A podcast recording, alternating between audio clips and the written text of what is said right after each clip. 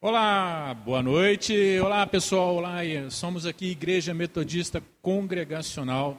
Sejam todos bem-vindos. Estamos aqui para mais um bate-papo, reunidos aqui com os nossos pastores, nossos irmãos. Temos convidados aqui que vão estar tratando conosco esse assunto tão importante. Nós estamos reunidos aqui hoje nesse bate-papo para falar sobre finanças em tempo de crise. Sejam todos bem-vindos. Boa noite, pessoal. Vai dando o seu boa noite aí nos comentários. Nós queremos a sua participação. Queremos que você é, aproveite esse tempo mesmo. Se você já puder, é, vai compartilhando o link né, desse, desse bate-papo para que outras pessoas cheguem com a gente. Isso aí, muito bem-vindos aqui. Quero apresentar para vocês o pessoal que está com a gente para que cada um possa também dar o seu boa noite, o seu salve aí.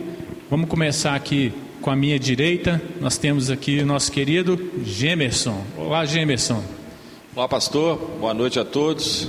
Sejam bem-vindos e espero estar tentando ajudá-los aqui no, no, que for possível. Mandem suas perguntas que a gente vai tentar responder aqui com o maior prazer e tirar dúvidas de todo. Um grande abraço aí a todos. Muito bom, Gemerson. O Gemerson ele é professor do curso CRAL, trabalha com essa questão das finanças à luz da Bíblia, né, Gemerson? E isso vai nos ajudar muito aqui, né? Vai, com certeza. Muito bom. E a gente tem aqui também conosco, queridos, o irmão Rogério, Rogério Guimarães. Rogério, dá o seu salve aí. Boa noite, queridos. É um prazer estar aqui. Prazer estar entrando aí na sua casa ou no seu carro, ou na rua, sei lá onde é que você está. Mas onde você estiver, que Deus te abençoe. E, como o Jameson disse, a gente está aí à disposição dos irmãos e pedindo que o Senhor nos abençoe para tratar desse tema tão, tão atual, tão interessante e para uns tão sufocante. Deus nos abençoe. Isso aí, Rogério, você vem de uma carreira aí é, na área bancária, financeira, não é isso? Isso. Eu estou aposentado já há oito anos. Eu hoje tenho uma consultoria financeira, uma empresa de consultoria, e trabalhei durante 32 anos no Banco do Brasil, sendo 20 anos na gestão de agências e, e contas de pessoa jurídica, pessoa física, empréstimos, etc. Muito bom, então, pessoal. Duas pessoas aqui feras né, nessa questão de finanças, com sua experiência de vida, e vai poder realmente ajudar aqui, tirar dúvidas então, se você tem dúvidas sobre negociação de dívidas, você tem questões relacionadas né, a finanças, como, como lidar com, com, com investimentos, quem sabe a gente pode estar respondendo orientando aqui. Vamos seguir aqui. Pastor Ari, bem-vindo aqui, né, nosso pastorzão. Boa noite, Juliano, Rogério, Gêmeos, Henrique, boa noite, pessoal. Boa noite, Léo, aqui na mesa, Claudino. É, nós estamos aqui mais uma vez para fazer esse momento de bate-papo e buscar a direção de Deus para as nossas vidas também. O motivo de estarmos falando sobre esse assunto é exatamente a demanda do momento. Temos visto muito desemprego, temos visto muitas pessoas da igreja com dificuldades na área financeira, temos visto o nosso país inteiro viver essa realidade. E nós estamos aqui para trocar ideia e eu estou aqui para aprender um pouco com o Rogério e com o Gêmeos sobre esse assunto. Espero sair daqui melhor orientado sobre o que fazer com finanças no tempo de crise. Isso aí. E está aqui também com a gente nosso querido pastor Henrique. Dá o seu salve aí, pastor. Boa noite, povo de Deus. Alegria estar aqui mais uma vez. Né? E como todos já disseram aqui, é um tempo em que a gente precisa conversar realmente sobre questões que são muito é, penosas muitas vezes para nós nesse tempo é, tão complicado que nós estamos vivendo. Né? Que Deus nos abençoe nesse tempo aqui de é, aprendermos e compreendermos aquilo que nesse tempo nós precisamos fazer. Isso aí, e eu sou o pastor Juliano, estou aqui para conduzir um pouco desse bate-papo junto com o pastor Ari, junto com o pastor Henrique, e nós vamos estar trazendo aqui né, as suas perguntas também. Se você está com a gente aqui, é, coloque o seu comentário, a sua pergunta sobre esse assunto que estaremos conversando daqui a pouco sobre questões financeiras, né, finanças em tempos de crise. Daqui a pouco o pastor Henrique vai fazer uma introdução desse tema para a gente, trazendo algumas informações, já colocando algumas perguntas, e aí a gente vai com certeza aproveitar bem esse tempo. Deixa eu dar aqui né, também boa noite, que está com a gente aqui o Marco, aí o Dênia está com a gente, o Dani Marra está com a gente. Isso aí, pessoal. Se você está assistindo essa transmissão com a gente, coloca no comentário o seu boa noite para a gente saber o seu nome e dar aquele abraço para você. Mas Deus abençoe todos vocês.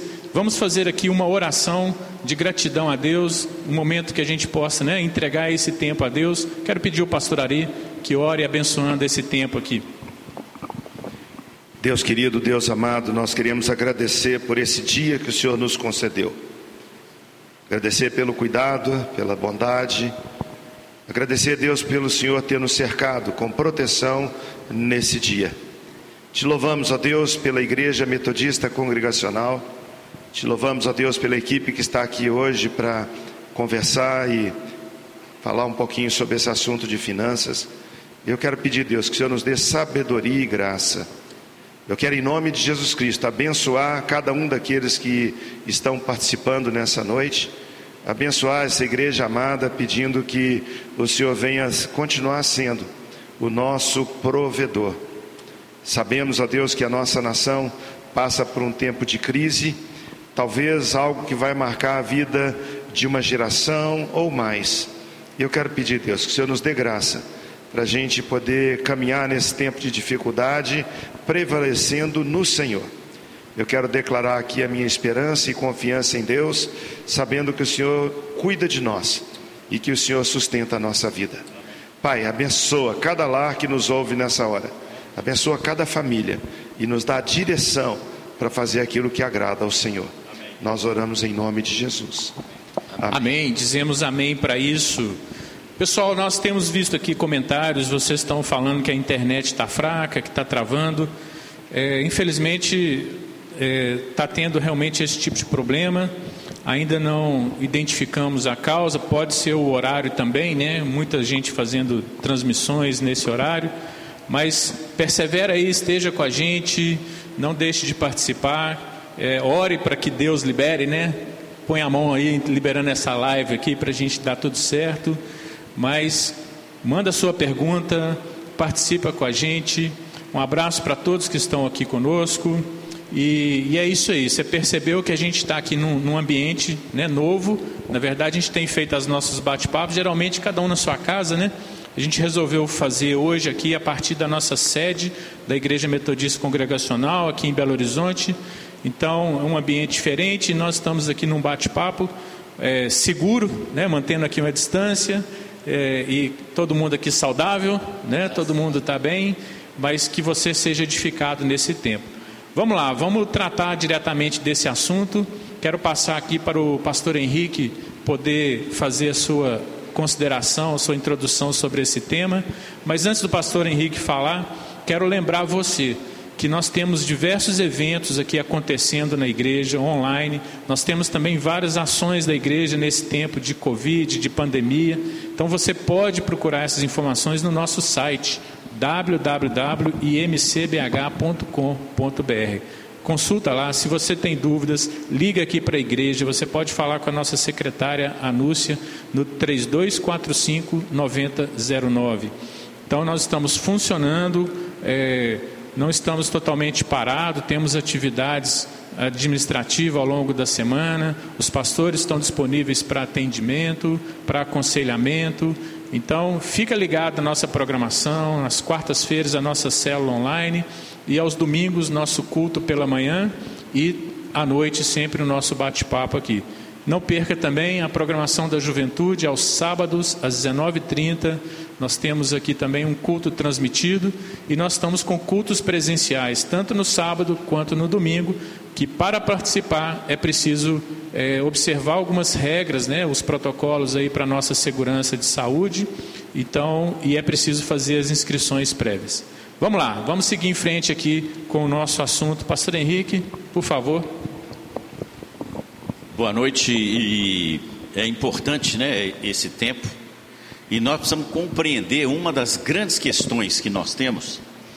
E nesses dias, né, meditando no que que nós poderíamos conversar sobre isso, eu me lembrei no texto que eu vou usar como referência da abertura aqui, que está lá em 2 Reis 4, os versículos de 2 a 8, né, aquele episódio que Eliseu é, se encontra com a viúva do seu discípulo. Mas logo depois disso, nós temos uma outra situação da sunamita, em que ela se encontra com, com Eliseu, e no primeiro momento, a pergunta que Eliseu faz é: Vai tudo bem na sua casa? Está tudo bem. Né? O pastor é, Salum, né? Ele, ele, ele dizia que era o tudo bem de menino morto, né? porque a criança estava morta. E esse é um tempo que, como corpo de Cristo, muitas vezes é, irmãos nossos passam por situações difíceis e não se abrem, e quando perguntados, não está tudo bem, né? e não está tudo bem. Mas o texto que é, é, eu trago para a nossa provocação inicial é o episódio de uma mulher que chega e procura Eliseu e diz para ele o seguinte: Olha, é, o meu marido te, é, te serviu durante vários anos, é, morreu e os credores estão à porta, querem levar os meus dois filhos é, como escravos. E é interessante porque essa, é, essa história começa com a história de três pessoas literalmente quebradas, né, sem recursos para fazer frente ao seu dia a dia. E a história vai terminar com é, uma família tendo recursos para poder continuar a sua vida. Mas dentro disso aqui, existem alguns fatores é, que merecem a nossa observação rapidamente. Um, né, ela procurou ajuda. Né? E muitas vezes nós encontramos situações na nossa vida em que nós não temos ou perce não percebemos naquele determinado momento saída para aquela situação e muitas vezes queremos levar aquilo sozinhos né, e, e, e sem ajuda de ninguém. E o que a gente vê no texto é que ela, além de procurar ajuda, procura ajuda na pessoa certa. E uma das coisas que nós temos é que se nós somos corpo, é, fazemos parte do corpo de Cristo, nós devemos estar juntos uns dos outros e levar não só as nossas alegrias, mas as nossas tristezas também, né? E aí Muitas vezes nós temos amigos, temos relacionamentos, e como a crise se abate sobre nós, a gente perde a capacidade de pensar. Né? E, e, e a gente vê aqui que a solução inicial da vida dela estava dentro da própria casa que ela tinha. E, na verdade, Eliseu instrui essa mulher a buscar ajuda com seus vizinhos, aquilo que a gente está reforçando e me veio à mente, né, saiu até na mídia, na, num, num canal de televisão, a experiência do nosso irmão Carlos Magno, né, que é um fotógrafo, tem nos ajudado aqui, ajuda no louvor, tem nos ajudado aqui nas transmissões. É um fotógrafo de profissão, ele tem seu estúdio, mas nesse momento de crise, não tem casamento, não tem festa de aniversário. E o que, que o Carlos Magno fez? Ele procurou soluções criativas para enfrentar esse momento de dificuldade. Passou a, a buscar aqui no entorno da nossa cidade situações é, as mais é, interessantes. Ele está vendendo hoje produtos né, da roça e está conseguindo sustentar a sua família. Né? Então, é, o que, que isso significa? Muitas vezes uma ajuda de alguém ou, ou uma ajuda né, daquilo que nós podemos pensar em alternativas novas para poder buscar outras alternativas de sobrevivência. Então, nós sabemos que nós é, temos um Deus que toma conta da gente. Então, nesses momentos também, nós temos que ter fé naquilo que Deus prometeu. Né? A palavra de Deus diz que jamais vi um justo mendigar o pão. Então, como fazer isso? E é o tempo aqui da nossa conversa hoje. E nós vamos então começar a passar aqui o nosso bate-papo, um com os outros aqui. Pastor Henrique, podia falar rapidinho Claro. aqui sobre esse texto? Esse texto, para quem não, não sabe, está em 2 Reis, né? 4, de 2 a 8. Esse texto, ele, ele é um manual de como sair da dívida. Impressionante que você lendo esse texto direito, eu faço isso nas minhas aulas, ele fala, ele fala como sair da dívida. Tem uma mulher, né, que vem um credor para pegar os filhos, porque naquela época os filhos ele pegava os filhos. Então a primeira coisa que a gente tem que fazer quando tem dívida, o que, que ela fez? Reconheceu que tinha dívida. E isso é muito importante no mundo espiritual também, você reconhecer que deve. Então, ela, primeiro ela reconheceu e depois falou assim, de- orou, claro. Deus deu para ela assim, vá falar com, com Eliseu. Aí ela foi falar com um homem que a gente tem que colocar pessoas certas para falar com a gente, que pode ser que ha- haja uma outra pessoa ali vai para um outro caminho. Então ela foi na pessoa certa. Então recorreu à pessoa certa, né? Depois, que, que ele chega? Ele fala para ela: o que, que você tem? Então, o que, que nós temos? Nós temos que avaliar os nossos, nossos bens. O que, que nós temos hoje para, de repente, eu vou ter que vender alguma coisa hoje. Então, ele- falou: o que, que você tem? Ela, ela, na hora, falou: eu não tenho nada. Mas nós, hoje, temos alguma coisa. E onde nós podemos é, é, vender. É, Bens é para isso, gente. Tem hora que nós temos que desfazê-lo agora para arrumar a casa e logo depois Deus vai abençoar e dar- vai dar o bem de novo. Então ela foi pediu né, para avaliar os bens. Depois disso, o que, que, ele, que, que ele falou assim? Ela teve uma. pediu para a família ajudar. Quem é a família? São os filhos ali no caso. Né? A gente tem que ter é, é, ajuda familiar numa hora dessa, tem que perguntar ajuda. E ajuda de quem está perto, foi o que o pastor Henrique falou aqui. Nós estamos na igreja, de repente a pessoa vem, conversa, nós estamos aqui para tentar ajudar. Então isso também faz parte da. da, E gêmeos, só você vê aqui, ó. Só aqui agora nós temos duas pessoas que fazem parte do nosso corpo aqui, a Igreja Metodista Congregacional, você, o Rogério, e outros que temos na igreja que mexem na área de finanças, que podem ajudar aqueles que num determinado momento têm dificuldade. Então temos pessoas com capacidade para ajudar a gente. Sem dúvida. Outra coisa importante que aconteceu é que depois que ela ouviu a palavra, ela obedeceu o que, o, que a pessoa falou. Porque muitas vezes você vai perguntar, mas você já quer aquela resposta que você vai fazer. E muitas vezes não é aquela resposta.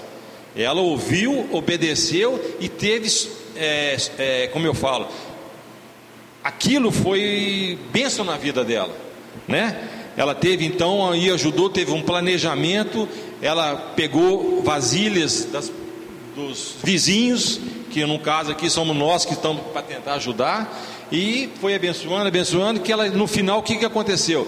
Teve tanta bênção que ela pagou todas as dívidas e ainda viveu do resto. O que sobrou, Deus deu tanto que ela tudo que ela fez que ainda viveu do resto. É o que a gente vai fazer, tentar fazer. Colocar, pagar as dívidas, depois poupar mais para a gente ficar tranquilo para frente. Ô Gêmeos, interessante é, esse texto bíblico que o pastor Henrique trouxe e os seus comentários aqui, é, porque ele mostra o seguinte, que aparentemente um texto que é uma história qualquer, mas você citou aí muitos procedimentos, São princípios, né? princípios, né, que a Bíblia traz para a gente. A Bíblia é um livro que, que serviria também de um manual financeiro? Isso é, é, é- é uma, uma, uma visão interessante? No meu caso, principalmente, que o, que o curso que eu dou, o CRAU, é finanças através da Bíblia. Então a Bíblia nos ensina. E se a gente cumprir o que a Bíblia está nos mandando, com certeza nós vamos fazer diferente aí fora. Você vê que isso aqui é, é um texto, vamos supor, comum. A gente já viu muitas pessoas falarem mensagens sobre esse texto, mas na hora que você põe o lado financeiro nele, você vê esse lado da dívida, você toma, olha, como é que tem um manual aqui de como sair. Quer dizer, a Bíblia é cheia é de princípios, por isso que ela é válida até hoje, né? Escrita dois mil anos atrás, mas hoje tem coisas que você fala assim, não, isso aqui parece que está acontecendo agora. Por isso que é princípio. E aqui, princípios financeiros aqui, esse texto para mim ele é fundamental em sair de dívida. Você cumprindo aquilo é tudo, você vê o planejamento que acontece desde quando não tem, o que fazer e depois no final ainda sobra para ter mais. É fantástico. E aí, Rogério, o que que você pode colocar aqui nesse nesse bate-papo de algo que, né? Porque é um texto tão rico que a gente vai explorando, né? Nós tivemos juntos no, no, no naquele encontro de líderes da oitava, né? Sim. E o Jeremias usou isso e ele tinha 12 pontos, né? Que ele levantava, não é hora de desistir, né? É, é, finanças é, é, é, um trato que você precisa reconhecer. O James falou aqui, é, você, no caso de dívida, você precisa reconhecer que você deve. Às vezes a gente dá consultoria e conversa com alguns irmãos e o irmão é, traz para você uma. Ah, olha a minha situação aqui. E você dá uma olhada. E uma vez eu fiz uma consultoria para uma pessoa, dei uma olhada no livro caixa dela da empresa. Quando eu falei, tudo que você tem está aqui? Tá. Eu olhei e falei, peguei, me pega uma calculadora. Peguei fiz conta. Falei, se está tudo aqui, fecha a loja. Pode fechar a loja agora, que você está quebrada. Não, não, Deus vai abençoar. Eu falei, não, você está quebrada. Se tudo, tudo que você vender aqui não paga a sua dívida, você está quebrada. A pessoa não fez, não quis fazer, e fechou a loja seis meses depois, devendo o dobro. Então, o primeiro ponto na questão de dívida, e não é só dívida, não. É, às vezes eu tenho dinheiro aplicado, eu preciso saber o que eu tenho. Eu preciso acompanhar o que eu tenho. Então é você trazer a sua realidade, é não escamotear a sua realidade. Né? No caso dessa mulher aqui, ela não deixou para depois. Ela falou: temos um problema, o credor está batendo a porta, ela não mudou de endereço, não mudou de cidade, né? É, não mudou de nome, que muita gente faz, né? É, sai, sai fugindo de credor. É, não, ela assumiu a dívida, assumiu a situação e foi atrás de ajuda. Então, esse é o primeiro ponto basilar: é você reconhecer a sua situação. A segunda questão é a questão familiar. É, no acompanhamento que a gente faz, muitas vezes a família mais atrapalha do que ajuda.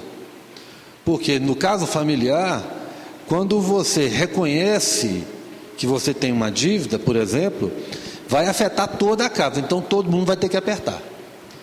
E no geral, fala, não, eu não quero perder meu celular, não, eu não quero deixar de ir no McDonald's. Não, vai afetar todo mundo. Então toda a família tem que estar junto. É o que o James colocou aqui. É preciso que todo mundo esteja junto. E, e aí, até dentro disso, é, é, há poucos dias conversando, né, a gente liga aqui para irmãos na igreja. E, e, como é que fica essa coisa de família, gente? Eu queria ouvir aqui todos.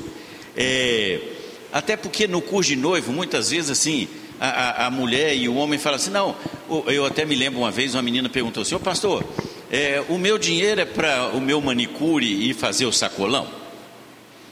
Então, uma pergunta: como é que nós ficamos com, é, dentro dessa, é, é, desse ponto aqui, de envolvimento da família, não só no momento de crise, mas no todo do orçamento familiar? Como é que nós ficamos com isso, Rogério? E aí depois o Gêmeos se.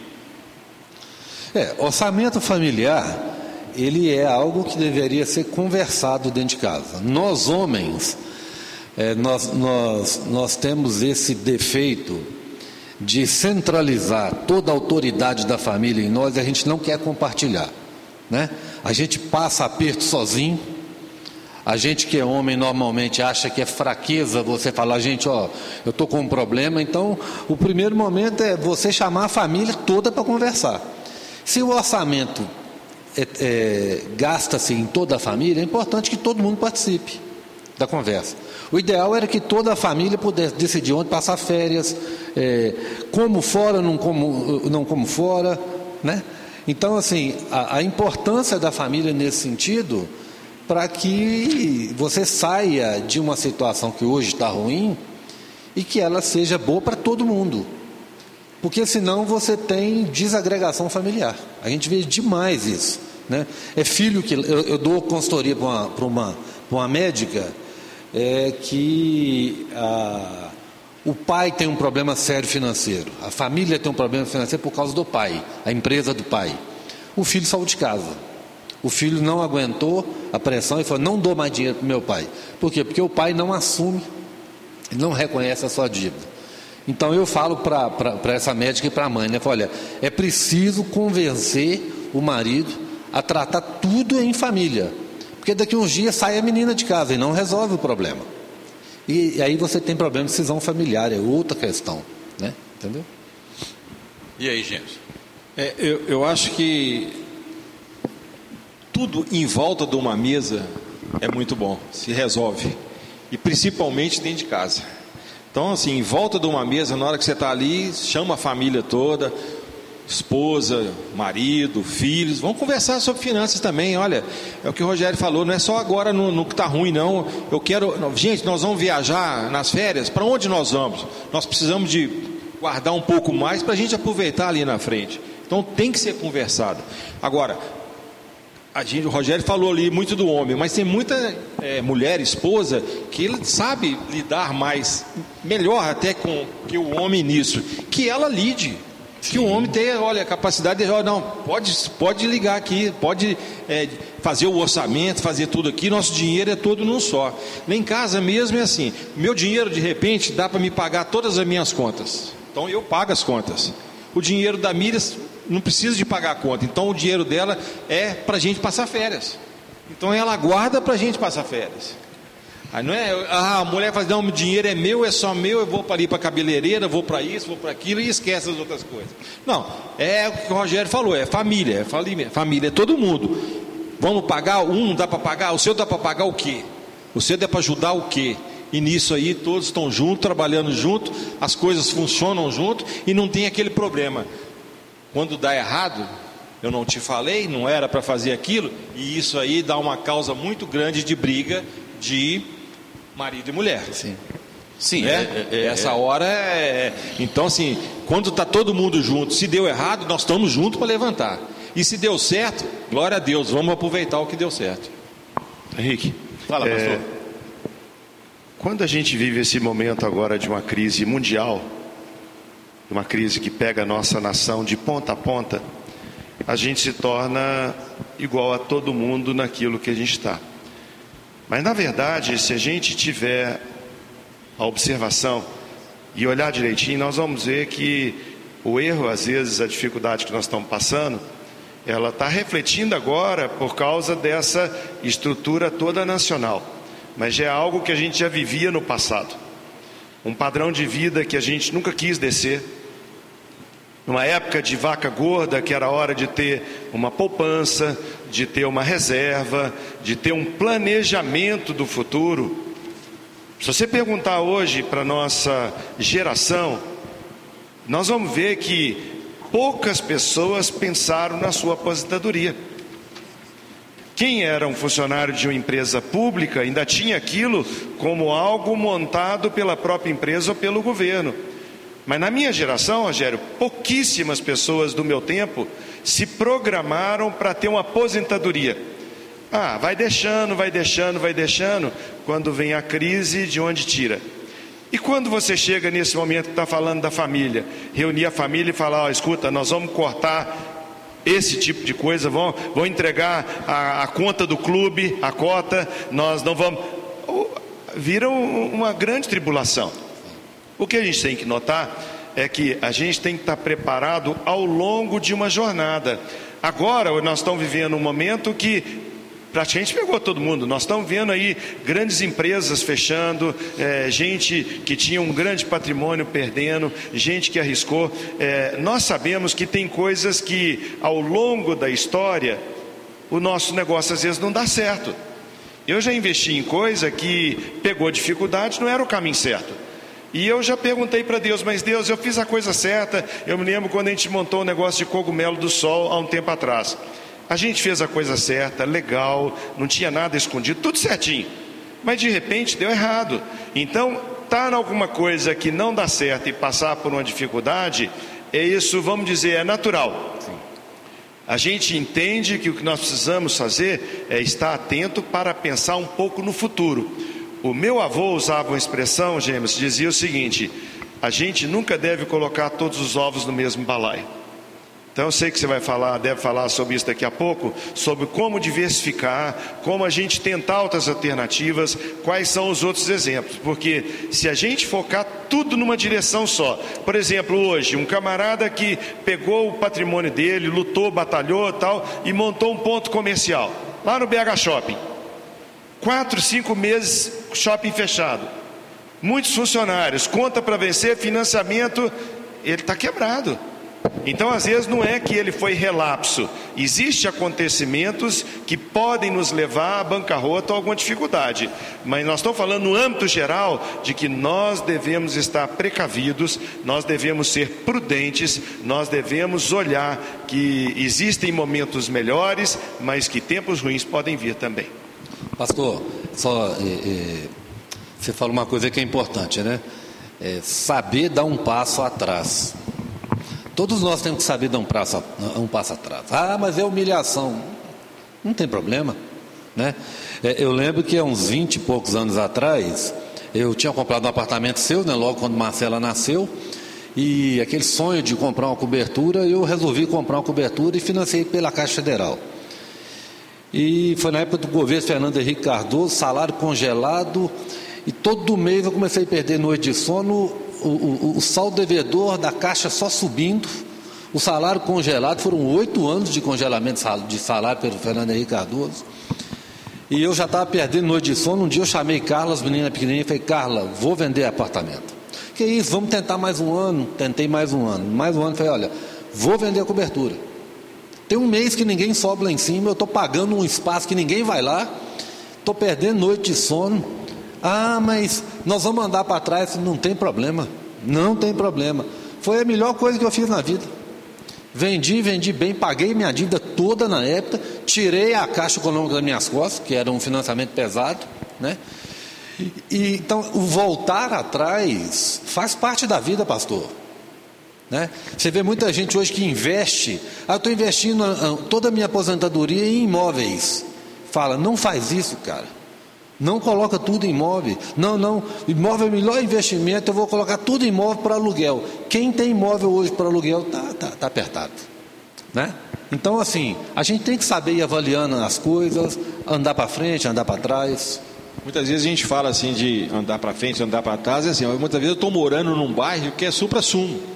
De repente eu vou para um outro, vou pagar metade de um aluguel que eu estou pagando agora. Sim. Isso não é querer andar para trás, não, gente. É eu vou, qualidade eu vou, de vida. Qualidade, qualidade de vida. De vida. Vou sair daqui, vou para um outro lugar, vou pagar menos aluguel, vai sobrar mais, vou ficar mais tranquilo porque não vou ter dívida, vou ficar até a mente, a família, tudo vai funcionar por uma simples Vou mudar de lugar. Vou vender um carro hoje, vou vender para pagar tudo. Amanhã Deus vai dar outro carro de novo. Sim. Você vai trabalhar, você vai juntar, você vai ganhar de novo. Mas tem que fazer, tem que tomar atitude. Né? Nessa hora de pandemia, nessas horas de crise, é a hora que o aprendizado é o melhor momento. Então agora muitas vezes nós estamos aqui é, aprendendo muita coisa, muita coisa nós, né, surtindo aqui, nós estamos aprendendo e, e, muitos nós temos que resolver. Não adianta eu ficar falando agora que nós temos que ter é, fundo de reserva. Agora não é o momento para ter fundo de reserva, agora é o momento para consumir a reserva. Para consumir, já estou acabando a minha reserva. A gente fala geralmente fundo de reserva de quê? De seis meses a um ano, né, Rogério? É. Nós já vamos para seis meses. O dinheiro está acabando. Para quem tem fundo de reserva e para quem nunca teve? Então já é um aprendizado. Falar, olha, na hora depois que isso tudo passar, depois que eu me arrumar minha vida, eu vou ter que ter um fundo de reserva, porque tudo é cíclico. Na Bíblia mesmo fala, sete anos de fartura, sete anos, não é? Então, na hora da fartura, você tem que juntar, tem que guardar, para na hora que está precisando. Agora é uma hora que está precisando. Então, a gente tem que ter isso em mente. Né? Legal. Uma coisa que me, me veio à mente quando vocês falavam é o seguinte: é, ter decisões racionais é, é muito complicado para um ser humano que emocionalmente está abalado né, quando está no momento de crise. É, quando ele é pego de surpresa, a minha empresa fechou, me mandaram embora, o meu negócio está né, tá dando sinais vermelhos aí, eu negligenciei. É, desapegar de, de um, um, imóvel que você comprou com o suor do seu rosto. Então, é, é uma questão humana, né? Mas isso que você falou também, por outro lado, é muito interessante, a questão de enxergar oportunidades no meio de uma crise, né? Tanto de aprendizagem quanto de de repente algo que você nunca fez começar a fazer. Mas eu queria colocar uma, uma questão aqui dentro disso é o seguinte: é a questão da educação financeira.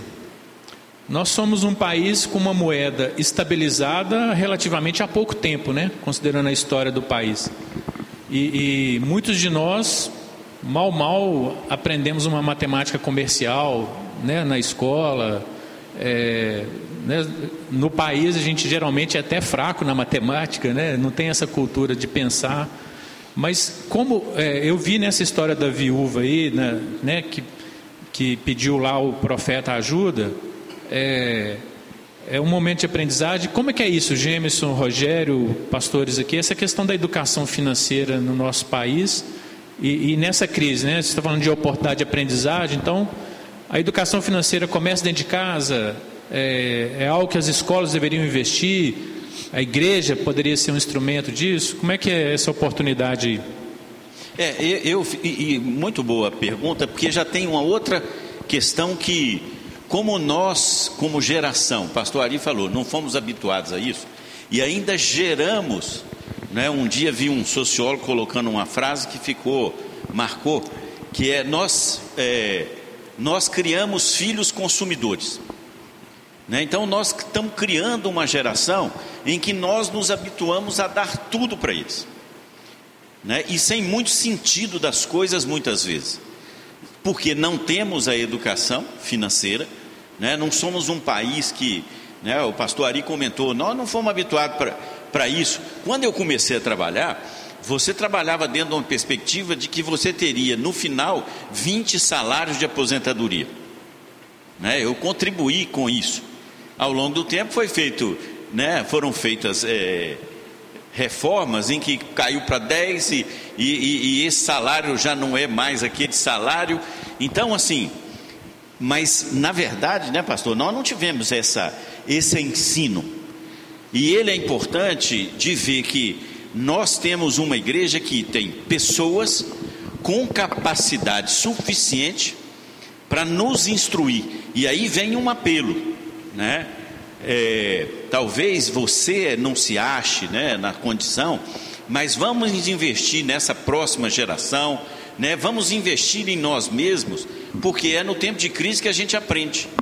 Então eu vejo que é muito importante, é uma, um, um novo caminho na nossa vida que a gente não dá valor, mas que tem que dar. Mas... Tirando, aproveitando um pouquinho esse, esse assunto sobre a educação, é, administrativa, isso não anula também o lado espiritual da coisa.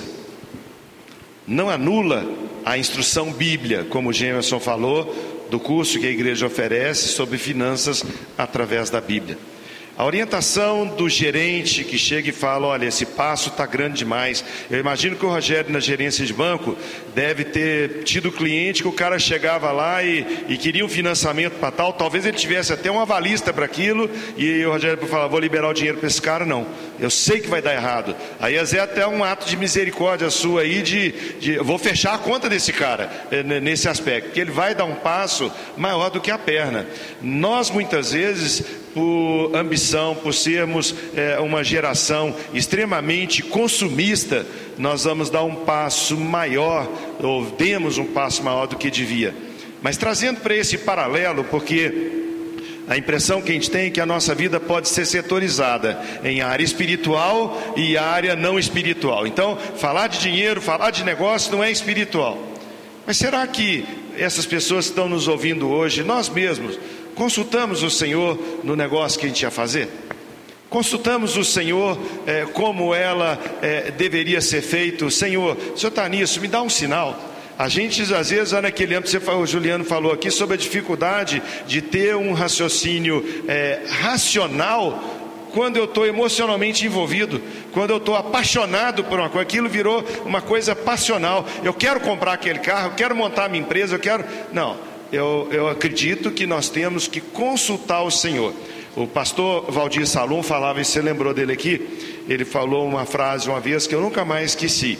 Muitas vezes nós não queremos um Deus Senhor, Nós queremos um Deus avalista.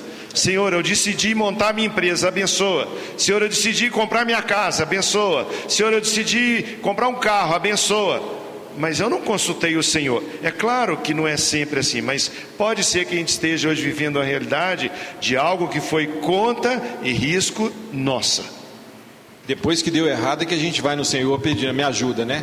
Eu tenho uma historinha que muito bem disso, é na época das cruzadas, ah, eles iam para a guerra, então iam ser batizados antes de ir para a guerra. Então, na hora que eles iam batizar no rio, eles deixavam a espada do lado de fora porque a espada é, que ia matar, então era eles que iam matar. Eles eram batizados, mas com a espada do lado de fora. Quer dizer, Deus não estava tomando conta daquela espada, modo de dizer, né? E aí é o que eu falo: será que nós estamos deixando a nossa bolsa financeira do lado de fora? Não está deixando Deus nos agir?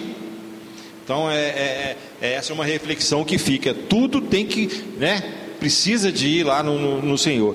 E lá em, em Gênesis, quando eu estava falando do tempo de fartura, lá em Gênesis 41, de 34 a 36, que fala lá que tem que economizar, na Bíblia fala até o quanto devemos economizar no tempo de fartura. Lá fala um quinto. E um quinto seria o quê? 20%, né? Uhum. A gente gosta muito, é, Rogério também deve tratar mais na área financeira, mais em percentual, nunca em número, né, Rogério? Porque o percentual, se você fala que vai dar 10, na hora que tiver 100, não, eu só vou continuar dando 10. E não, se você fala que vai dar 10%, vai aumentando e assim você vai dando, né, Rogério? Sim. Então lá fala-se em dar um quinto. Um quinto é 20% que a gente tem que guardar.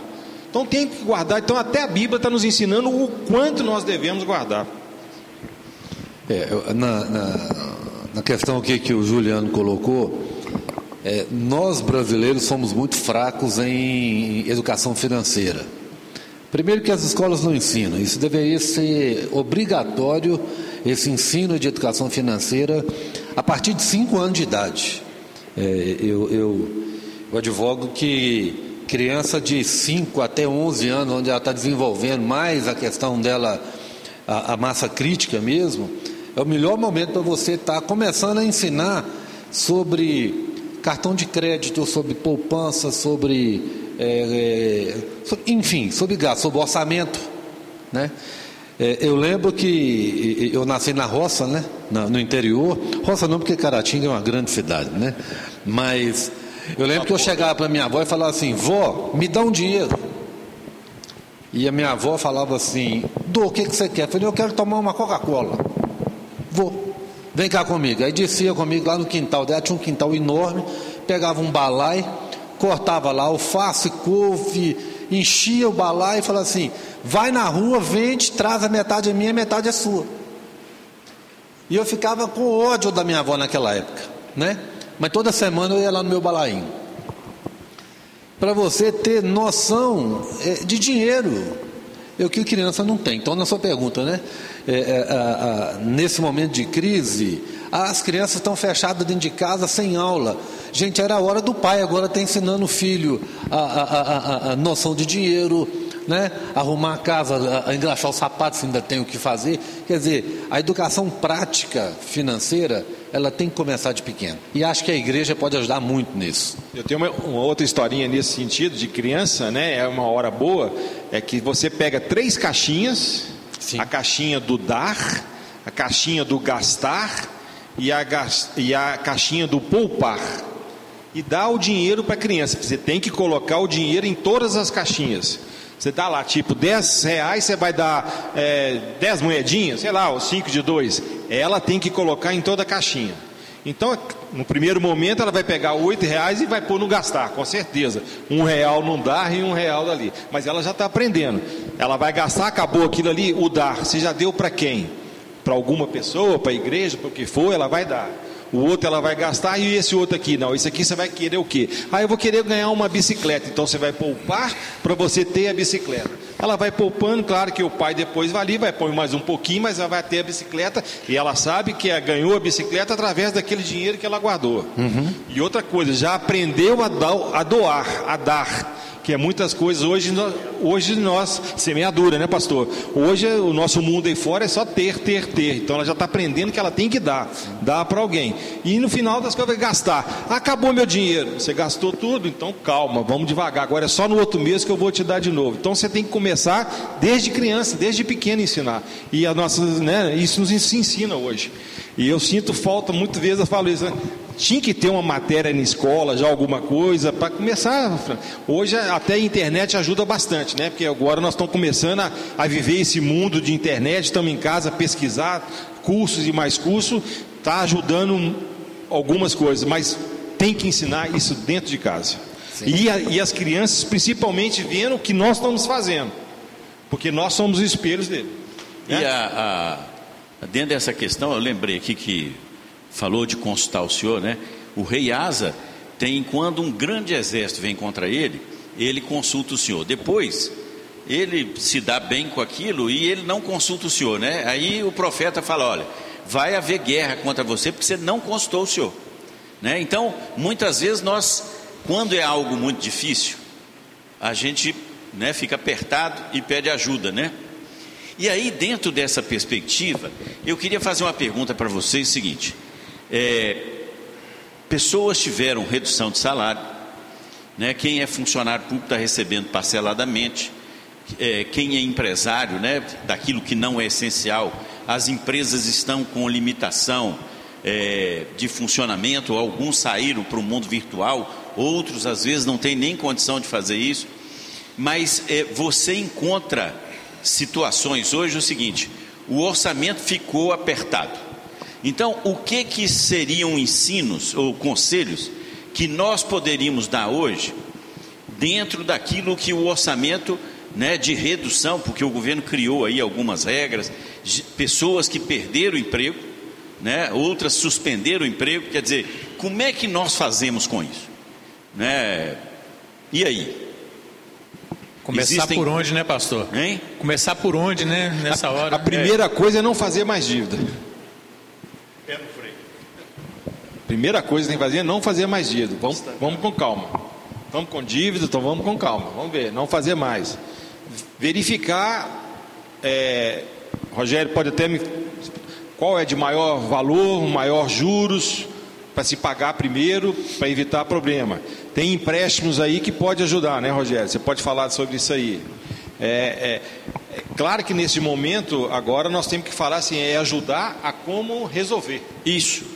É? é? Nós sermos agora assim, olha, eu preciso pôr um pé no freio, existem dívidas que estão aí, nós podemos até decompor essas dívidas assim, eu, eu, o aluguel, é, o cartão de crédito, o, o cheque especial, é, que outras possibilidades, né, o financiamento de um carro, né, vocês já comentaram aqui de num determinado momento desfazer do patrimônio, né, porque, porque ele ele cria condição de estancar né, grandes financiamentos.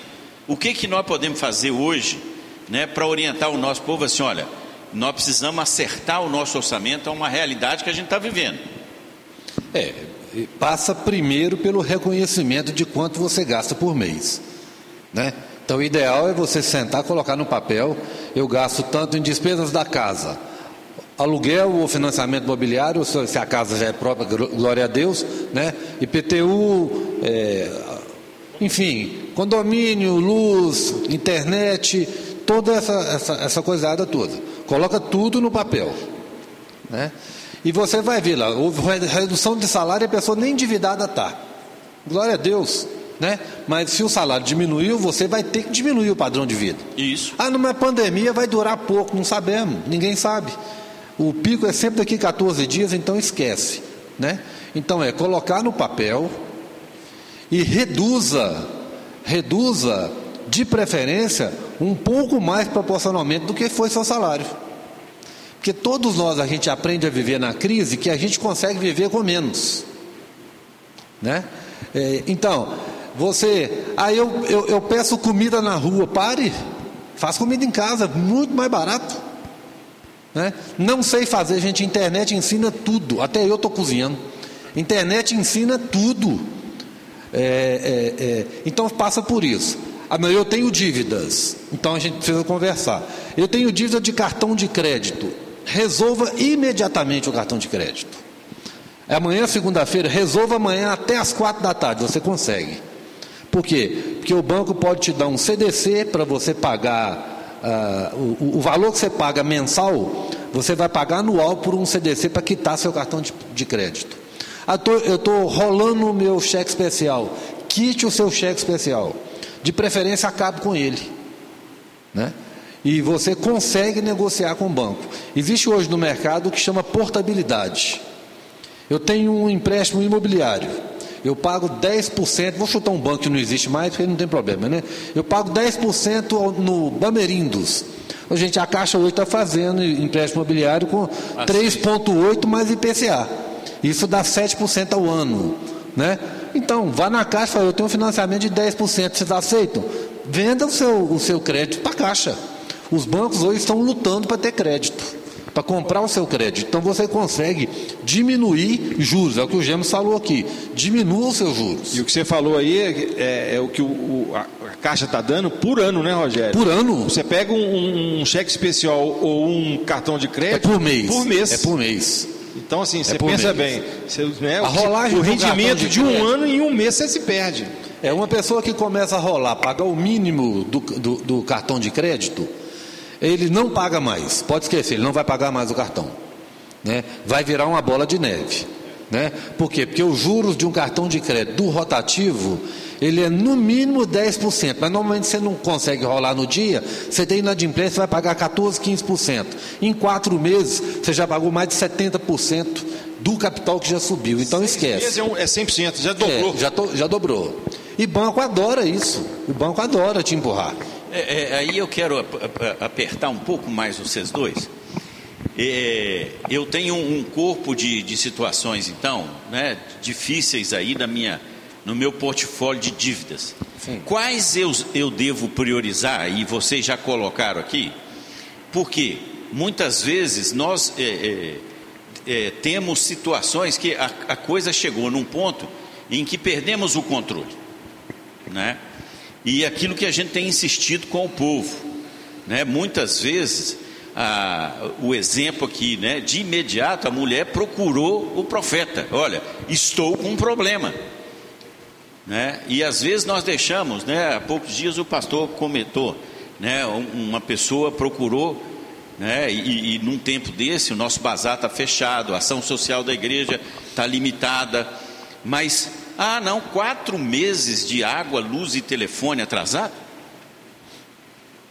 Né? Quer dizer, aí agora, aí é aquilo. O que, que eu priorizo numa hora dessa?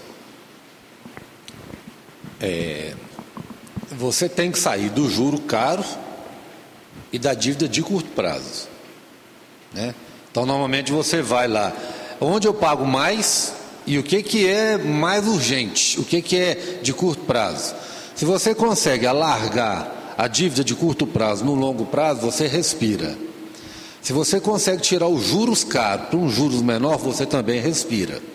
Então ela passa por isso, né, de você fazer uma análise da sua dívida. É, algumas dívidas você consegue renegociar. Aluguel, por exemplo, hoje é, tem muito, muito proprietário que está renegociando. Por quê? Porque a gente é só andar na Savassi, gente. Dá uma volta na Savassi, você vê a quantidade de loja fechada na Savassi há mais de ano. Né? É, não é da agora. Não é da agora. Você desce aqui Cristiano Machado, aqui, você vai ver um monte de prédio aqui fechado. Né? É, e o que é pior, né? com a descoberta do home office, não volta para essa, é, é, essa, quantidade de, de, de, escritórios fechados, a maioria não volta. Porque o cara, a, a, empresa costuma botar o cara em casa e vai trabalhar de casa, então não volta também. Então é, é, é preciso fazer essa análise. O que, que eu pago mais caro e no curto prazo? E, e resolver essas duas pontas já ajuda bem. Né? Renegociar aluguel, você pode pedir uma uh, temporário. Eu vejo muita gente fazendo, falando, eu vou parar de pagar aluguel. Não é justo, porque provavelmente o seu proprietário pode ser um aposentado que o aluguel ele vive disso. Né? Então também não é sufocar o proprietário, porque ele vive disso também. Então é acordo, é conversar. Né? É, essa é uma questão. É, tem coisas, por exemplo, que. Por exemplo, luz, água, isso não tem jeito. Se você não paga daí três meses, vai ser cortado. Sim. E isso não tem como negociar. Tem depois que você está devendo, você pode ir lá falar alguma coisa. Mas se você não paga, você vai ficar sem. Sim. Então, essa é uma conta, por exemplo, que você tem que pagar. Sim. Agora, as outras, eu acho que tudo é conversado. Tudo Sim. é conversado. Se você conversa, mostra a situação, claro que todo mundo tem um perda e ganho que você tem que repartir com todo mundo. Não adianta, como você está falando de aluguel, o cara que, ah, não, eu quero. Então, vai embora, aí você vai pagar dobrado, porque você vai tirar o dinheiro para pagar condomínio para pagar IPTU do seu. Deixa a pessoa lá sim, pagando sim. isso aí, você não tá, você está ganhando também. Então você é, é, é, negócio, né? Agora tem conta, por exemplo, eu falo, água, luz, não tem jeito, telefone. Telefone você pode ficar sem.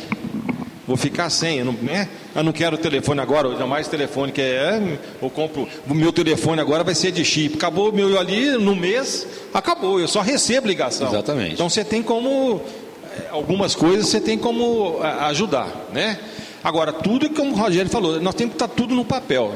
E dentro do papel que a gente vai ver, olha, isso aqui, isso aqui é maior, isso aqui é prioritário ou não, você tem que ter disciplina para fazer isso e principalmente pagar as coisas com maior juros.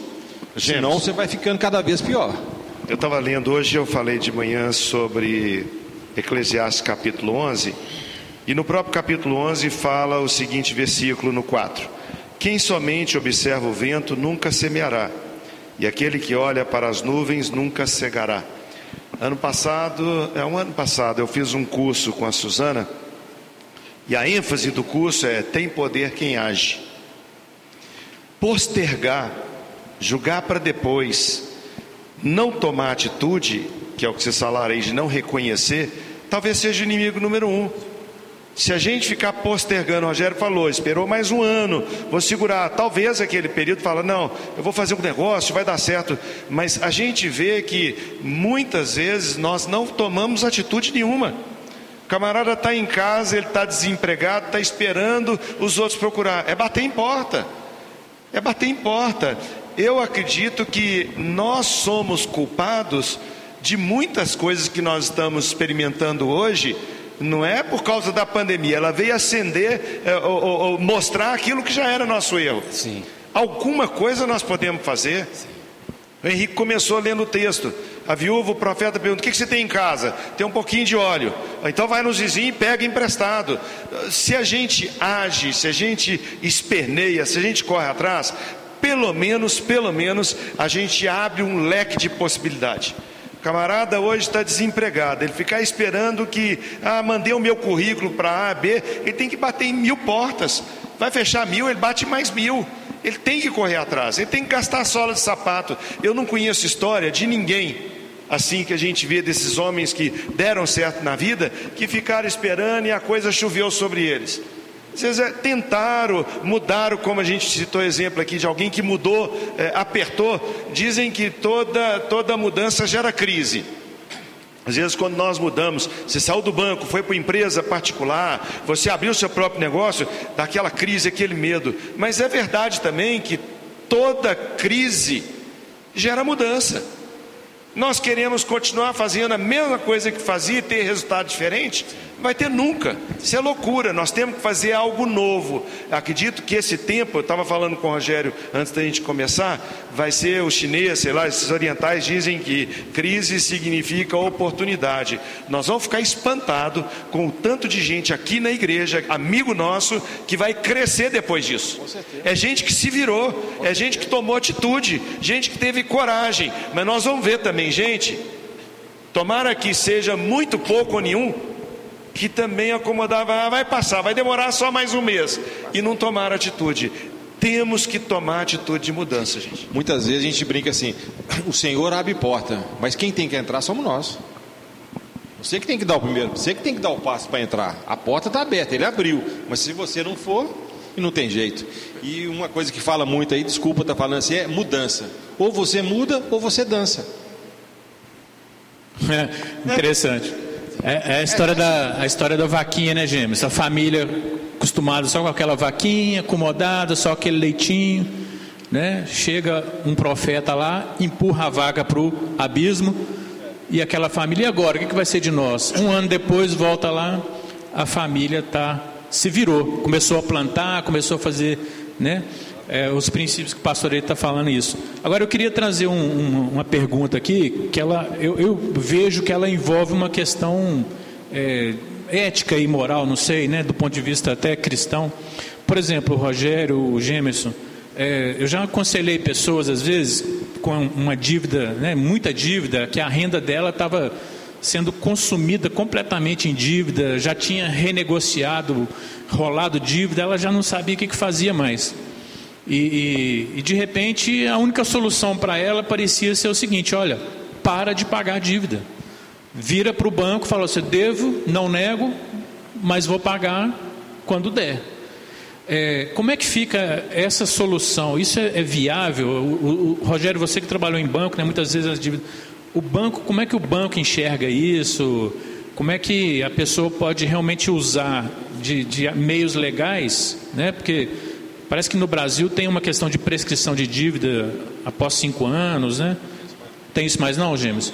A dívida é a única coisa, a dívida é a única coisa que passa para o herdeiro. A dívida é, é algo... É, então se você tem dívida, passa para os seus filhos. Olha aí, um ela, princípio. Ela, ela, ela, não é, ela não, não, acaba daqui a cinco anos, acabou a dívida, não. Entendi. Não, ela, então não tem mais prescrição de dívida. Não, não tem. Mas como é que fica essa história, assim, até do ponto de vista cristão, né? Eu devo, não nego, mas vou pagar quando puder. Como é que fica isso? Acho que até dentro da, da, da, da questão que o pastor Henrique colocou antes também, quando você tem que é, renegociar, como é que você faz para renegociar um orçamento que caiu, né? É, eu acho que essa pergunta, ligando com aquela ali, passa por uma característica que nós temos que aprender de Cristo. Chama-se humildade.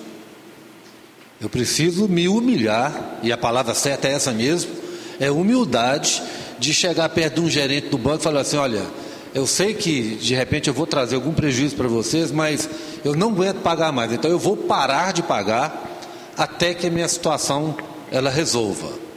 Não simplesmente desaparecer de lá. Por quê? Porque alguém que deferiu o crédito para você vai ter que responder de alguma forma. Né? Na maioria das vezes isso não dá processo, mas alguém que deferiu um crédito, o, o cara parou de pagar. Os avalistas, né? Os avalistas, etc. Né? Mas a humildade de você chegar perto de um gerente de banco e falar: olha, o meu orçamento não dá mais para pagar essa dívida, então eu vou parar de pagar. Ou então eu preciso de fazer uma conta proposta para que eu possa renegociar essa dívida. Ou devolver o bem, né? Fala, vim devolver é, se você carro. tem um bem, se você tem um bem, muito melhor. Bem. Muito melhor, né?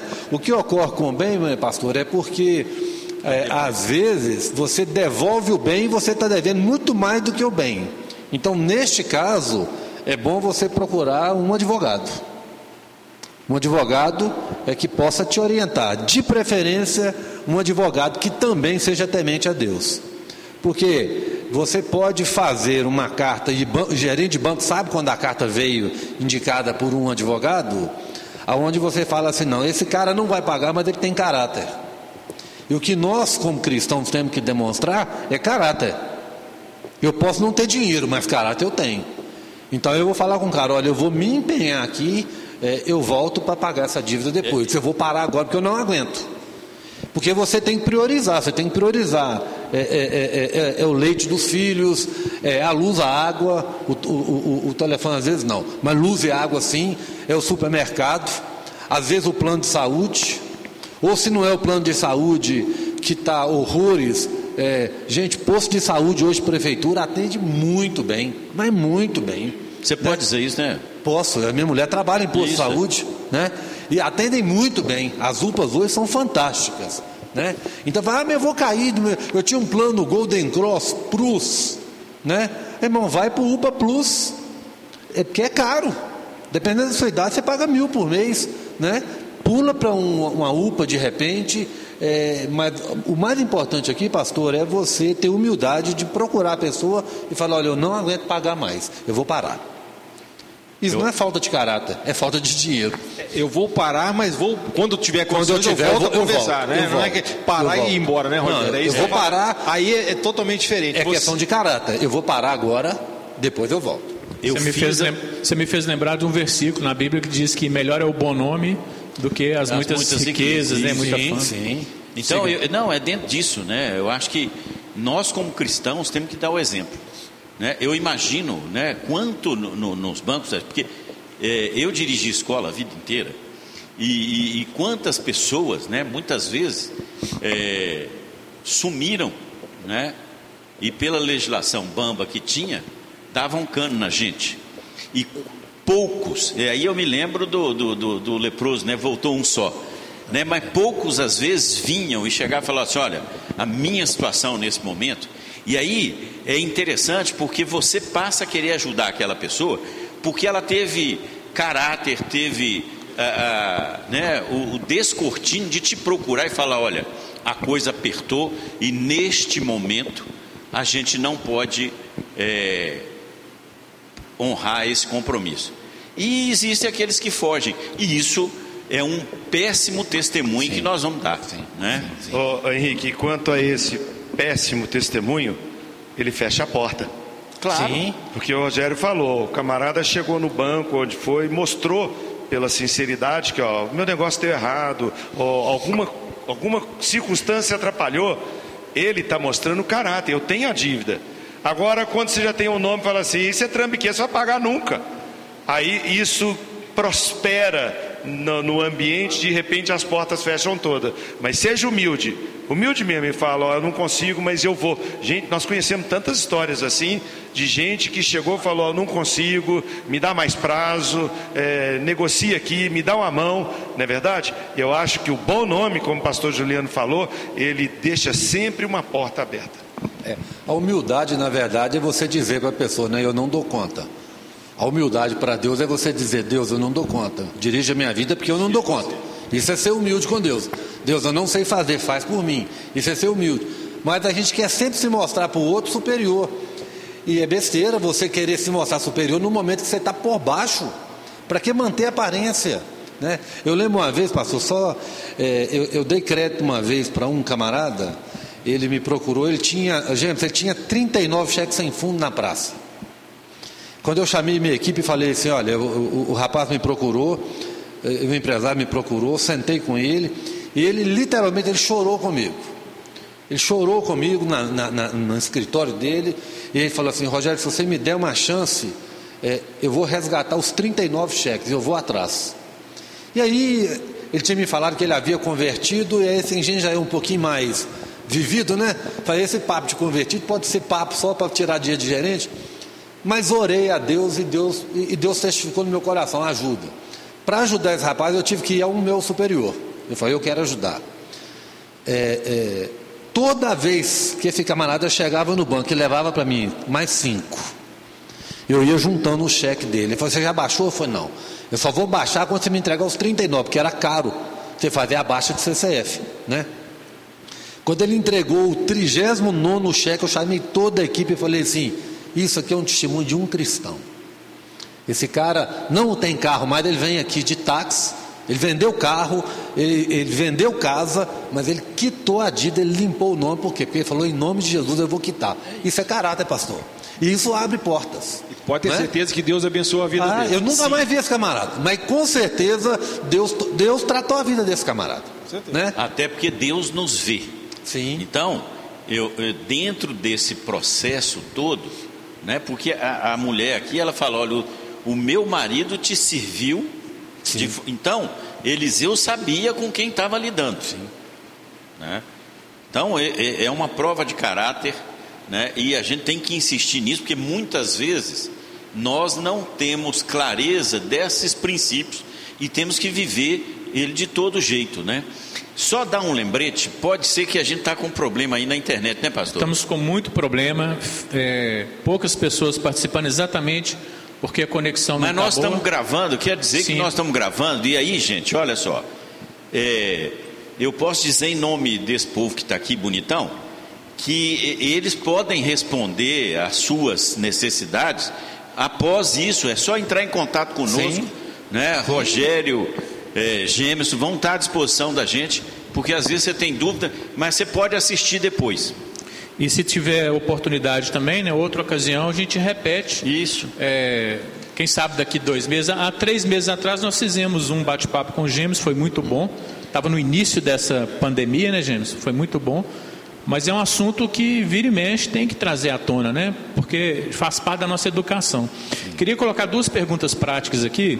Primeiro, o seguinte: em relação à questão do orçamento, é, quanto por cento, qual o percentual do nosso orçamento, né, que, que é considerado assim adequado ou aceitável para a gente comprometer, seja às vezes com financiamento, com a realização de um projeto, né, assim, de um, muitas vezes envolve dinheiro de terceiros, né, vamos colocar.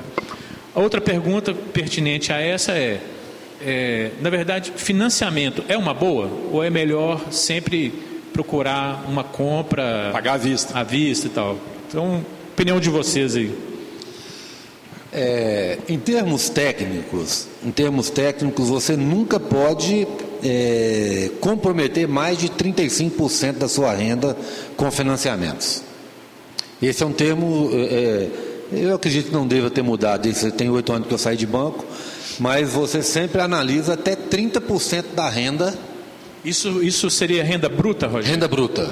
Até 30% da renda bruta você, é, você pode comprometer em, em financiamento. Né? É, o problema no Brasil, porque como nós não temos é, é, educação financeira, a gente vai sempre calculando pela prestação.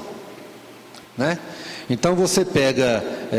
Eu estava ontem dando uma consultoria e o camarada está comprando uma, uma, propriedade e falou assim: olha, me ofereceram lá, a propriedade custa 150 mil, eu dou 18 mil de entrada, 120 parcelas de 1.216 mais IPCA mais 5, mais 0,5. Eu falei, de cara, tá carésimo. Eu falei, não, senhor, tá bom demais. Eu falei, não, tá caro demais. Vou calcular para você. Aí peguei minha calculadora e mostrei para o cara, olha, o 120 de 1.216 já tem meio por cento de, juro naquela prestação fixa. Cada prestação vai ser corrigida por IPCA, que hoje dá em torno de 3,5 ao ano, né? Dá em torno aí de 0,40 ao mês, 0,27 é, por aí, né? E mais 0,5. Quer dizer, você está pagando juros, hoje os juros bancários é de 2,5 ao ano, que é quanto rende uma letra do Tesouro Nacional, você está pagando para o camarada 15% ao mês, ao ano. É caríssimo, caríssimo. E para você assumir um financiamento desse em 120 parcelas, são 10 anos.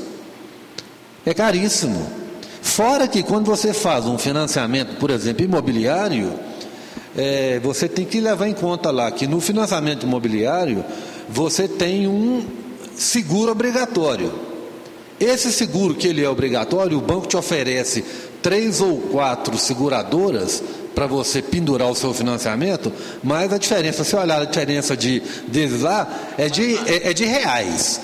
Um cobra uma prestação de 1.020, o outro de 1.018, o outro de 1.017, e você vai pagar durante 240 meses mil reais por mês de seguro. É o chamado seguro prestamista. Se você morrer, o, a, o financiamento está quitado. Né? Mas quando você leva no final, você pagou o financiamento, mais um terço só de seguro e mais dois terços só de juros. Então você pagou de novo duas vezes o imóvel. Então tem que olhar muito a questão de financiamento para que, principalmente se você vai financiar a parte toda, porque o imóvel não vai ser seu, ele é do banco. Então você, até, se, até se quitar, ele é do outro. Ele é do banco. Entendeu? Então é, é, é, é tem que fazer muito, é, muita conta para você enfiar a cara em um financiamento. E é caro. A juros de 2,5, inflação de 3, você pegar um financiamento de 10 mais inflação, é caro. É, é, porque o prazo é longo, né, Rogério? A gente não sabe o que vai acontecer daqui a 5, 6 anos. Sim. Então, de repente, o que nós estamos vivendo hoje de uma pandemia, de repente, como é que faz? Não, ninguém estava pensando nisso. Olha como é que um financiamento pode estar dando problema aí. Sim, Quando sim. faz coisa a longo prazo é pior ainda, né, Rogério? Então você tem que tomar muito cuidado com o financiamento. De repente, vale a pena você ter a disciplina de, de guardar aquele dinheiro todo mês, fica aí dois, três anos pagando aluguel. De repente, com cinco anos, você dá um- uma entrada boa, vai financiar, E financiar um menos, valor pequeno. Aí você, dentro do seu orçamento, você vai, conti- vai Aí você conseguir. negocia com o banco que não precisa ter o seguro. Não é se, você se você pegou menos da metade do imóvel, o imóvel é a garantia do financiamento, não precisa de seguro. Para quê? Não precisa. E Você outra faz o coisa, seguro só do imóvel, não o prestamista. E outra coisa, se se eu precisar de vender o imóvel, eu quito, eu vendo o imóvel, quito o financiamento e me, me sobra dinheiro. Sim. Uma outra pergunta prática dentro de financiamento. É, a pessoa já tem o financiamento e ela de repente tem um recurso para poder amortizar. Abater parcelas ou abater saldo devedor? O que, que é oportuno aí nessa história? É, é, desde que você tenha o abatimento pro rata dos juros que está projetado lá na frente, isso é um direito é, é, de qualquer cidadão, o Banco Central ele, é, ele obriga os bancos a fazer o desconto do juro futuro, tanto faz. Né? É, de repente, você está com uma prestação hoje muito alta e você tem um dinheiro para amortizar e você pode amortizar é, é, o saldo devedor que vai reduzir a quantidade de parcelas. Pode ser uma folga no seu orçamento, pode ser uma boa. Se a, a parcela está dando no seu orçamento e está sobrando, liquida saldo devedor, porque aí você diminui a quantidade de parcelas, as parcelas de trás para frente. Isso depende muito do financiamento, né? De, que- de que qual é o tipo de financiamento que é. Porque tem financiamento que no início, até metade dele, você só paga juros. A parcela do- de, de saldo devedor ela é mínima, né, Rogério? Todo E empréstimo tem, de- tem uns de- que são o contrário, né? É, todo empréstimo que tem parcela fixa, que é chamada tabela price, todo empréstimo tem tabela, uh, uh, uh, até a metade você só pagou juros, você não pagou capital nenhum. Né? É por isso que quando você vai amortizar, os bancos são obrigados a reduzir o valor da parcela, porque tem juros calculado até Jesus voltar. Então você tem que descontar esses juros. Entendeu? É, mas é, é, a questão é de calcular mesmo. De- de- de- é, até dentro dessa perspectiva de coisa prática, existem algumas condições hoje de internet telefonia que tem é, fidelização, né? 12 meses. Tem jeito de resolver isso? Se a pessoa está sem condições de continuar com aquele compromisso? Pequenas causas têm ajudado muito nisso. O cara vai na pequenas causas e fala, olha, eu preciso de uma ajuda de um, de um, de um advogado público, né? É, esqueci o nome do advogado público, né? É, de, um, de um procurador público, né? É, de um defensor público. Obrigado, pastor. É, você vai e fala, eu não dou conta de pagar e eu tenho, eu tô, estou vinculado a um contrato de fidelização que eu preciso parar. Primeiro vai na empresa. Se você vai na empresa, você vai conversar no 0800. A pessoa que vai te atender não tem autonomia nenhuma para te atender, então pede para falar já com o supervisor. Anote o número do protocolo, porque ninguém vai te dar solução ali. Com aquele número do protocolo, entre na ouvidoria. Se é de uma Claro, de uma Vivo, de uma TIM, entre na ouvidoria com o número do protocolo. Fala, eu quero parar de pagar porque eu não tenho mais condições e quero ficar livre da fidelização. Se não, eu vou no Pequenas Causas. E com certeza, eu vou no PROCON. Com, com certeza você, por causa da pandemia, você consegue ficar livre disso. Tá? Agora, um site que é importante divulgar é o, é o site é, é, www.gov.br. É, é muito bom fazer reclamação nesse site. O .gov.br resolve quase todos os problemas, principalmente com as teles. Tá? Então, assim, Isso é uma ONG? É um, não, é um isso, é um, isso é um site do governo federal. É- é oficial. É uma ouvidoria do governo federal.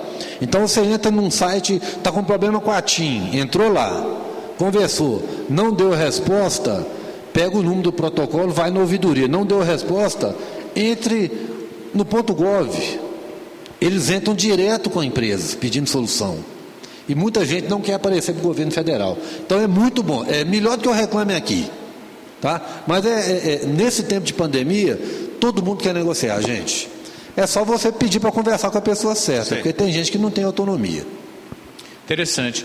Pastores, é, a gente podia aproveitar mais um tempinho aqui da nossa live, né? Pensar uma coisa positiva aqui, questões de oportunidades.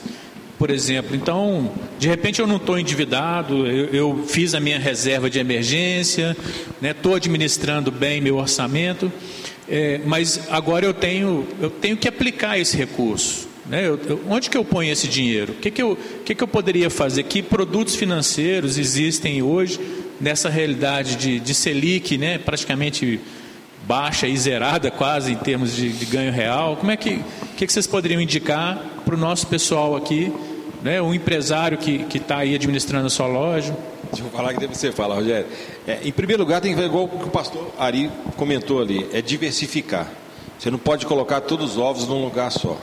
Então hoje, é, você tem que, por exemplo, para reserva financeira, você tem que colocar num local que tenha liquidez diária, imediata. O que, que é liquidez? É quando você pede o seu dinheiro e o seu dinheiro entrega na sua conta. Então, se você põe até numa poupança, ela, se você não vai no dia do aniversário dela, que é 30 dias, você pede o rendimento todo. Então, a poupança muitas vezes está ali fácil, fácil, fácil, mas ela não é uma liquidez diária.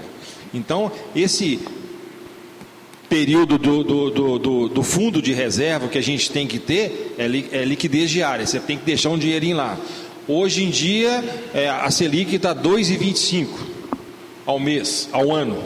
Então isso aí está dando aí 0,03% ao mês, né? Uma coisa mais ou menos isso, 0,4, né? Zero... Não, bem menos. Mais ou menos. É. Vamos, pôr isso aqui de rendimento. Então você tem que colocar um dinheiro hoje em. Eu falo geralmente que tem que ter umas sete caixinhas. É a caixinha do fundo de reserva de liquidez diária, uma caixinha de, de fundos que hoje vai dar um pouco, mas é, é, um fundo que você tem que ter. Você tem que ter uma caixinha de, de proteção. O que, que é proteção ao seu dinheiro? Hoje a proteção ao dinheiro, Rogério, se estiver falando alguma coisa, você pode encaminhar. Proteção ao dinheiro hoje é dólar, ouro. Então você tem que pôr um pouco nisso, em dólar, em ouro, para proteger, porque é uma coisa que sai. Você hoje a renda variável está dando mais do que um, um fundo. Não é que está dando mais, gente. Você tem que saber até como aplicar. Se você aplicar bem em fundo, tem fundo que está ganhando mais do que ações. Então você tem que saber nisso aí, na hora de negociar, ver onde que é. Eu tenho vários fundos aqui com taxa zero, fundos bons para que eu, eu indico no, no, no curso. São, é, senhor está falando de fundos, de fundos, carteira de ações, né? Fundo não, de não, ações. Não, não, sem fundos de ações, de renda, fundos de renda fixa. Renda fixa, renda geral. fixa. Entendi. Ações variáveis, você tem, você tem, pode ter, ter fundos de ações ou você pode comprar ações. Aí vai aquelas ações de curto prazo, médio prazo, longo prazo. Tem ações que você compra para daqui a 5, 8 anos é que você vai ver o rendimento dela. Você vê um Magazine Luiza começou com um pouquinho, 5 anos depois deu mais de, de mil. Quer dizer, na hora não dava nada, mas hoje ela. Então, assim, tem ações que você compra para vender, comprar, vender, comprar, e tem ações que você compra, deixa parado. Tá certo? Então, o, o, hoje em dia é um leque muito grande onde você tem que aplicar dinheiro. Você tem que saber o seguinte: ele tem que estar em lugares diferentes. Então, aí vai assim: você tem 100%, vai 20 para um, 10 para outro, 25 para outro, 30 para outro, para você ter o equilíbrio nas suas aplicações. De repente, uma está perdendo, mas a outra está ganhando. Aí você tem o equilíbrio sempre para cima, nunca para baixo. O Rogério pode completar aí, Rogério, sobre fundos, o que você tem lá. E muitas vezes, como você foi gerente de banco, é, né, é muito mais fácil. Né? Hoje a gente aplica muitas vezes você tem que chegar no gerente sabendo o que vai falar, né, Rogério? Eu pelo menos eu indico muito, olha, pesquisa o fundo antes, vê se é, os gestores são gestores bons, porque tem gestor aí que como é que é esse fundo? Ah, tem fundo que é, dá X valor para você e ele e dá mais 20% para o gestor se conseguir passar aquele valor. Claro que o gestor quer fazer aquele fundo gerar mais para ele ganhar também. Então, de repente, vale a pena e você tem que ver como é que, como é que são as coisas.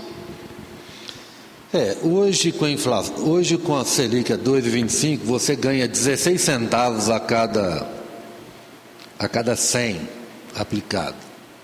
A, a, a, a rentabilidade hoje é 0,16% ao mês, já descontado imposto de renda. Né? Então, é, ninguém fica rico mais com renda fixa. Esquece. Ninguém fica rico mais. Além né? dos come cotas semestrais, né? É, ninguém fica rico nem, mais. Nem consegue manter uma reserva emergencial, uma coisa com renda fixa. É Mas isso? precisa. Não, com renda fixa você consegue manter reserva. É, você hoje, por exemplo, você pode comprar direto tesouro, tesouro direto, comprar título direto do, do Tesouro Nacional, né? É, aquele ganho que o banco tem na administração dos seus fundos, o banco quando monta um fundo, ele, ele é obrigado por lei a comprar no mínimo 80% de todo o dinheiro que entra nele de título do Tesouro. Isso é obrigado por lei, né? Então, você vai lá e compra o título, você e você ganha tudo. Em vez do banco ganhar alguma coisa, ganha tudo. É, aí a né? taxa Me famosa- perdoe meus amigos gerentes de banco aí, quando eu estou falando Famosa isso. taxa de administração, né? É, é. Você tem que ver, eu vou pagar para ele ou paga para ele? Exatamente. Tem a taxa de administração e a taxa de performance, que é o que você colocou, né? É, então, assim, você tem que juntar dinheiro.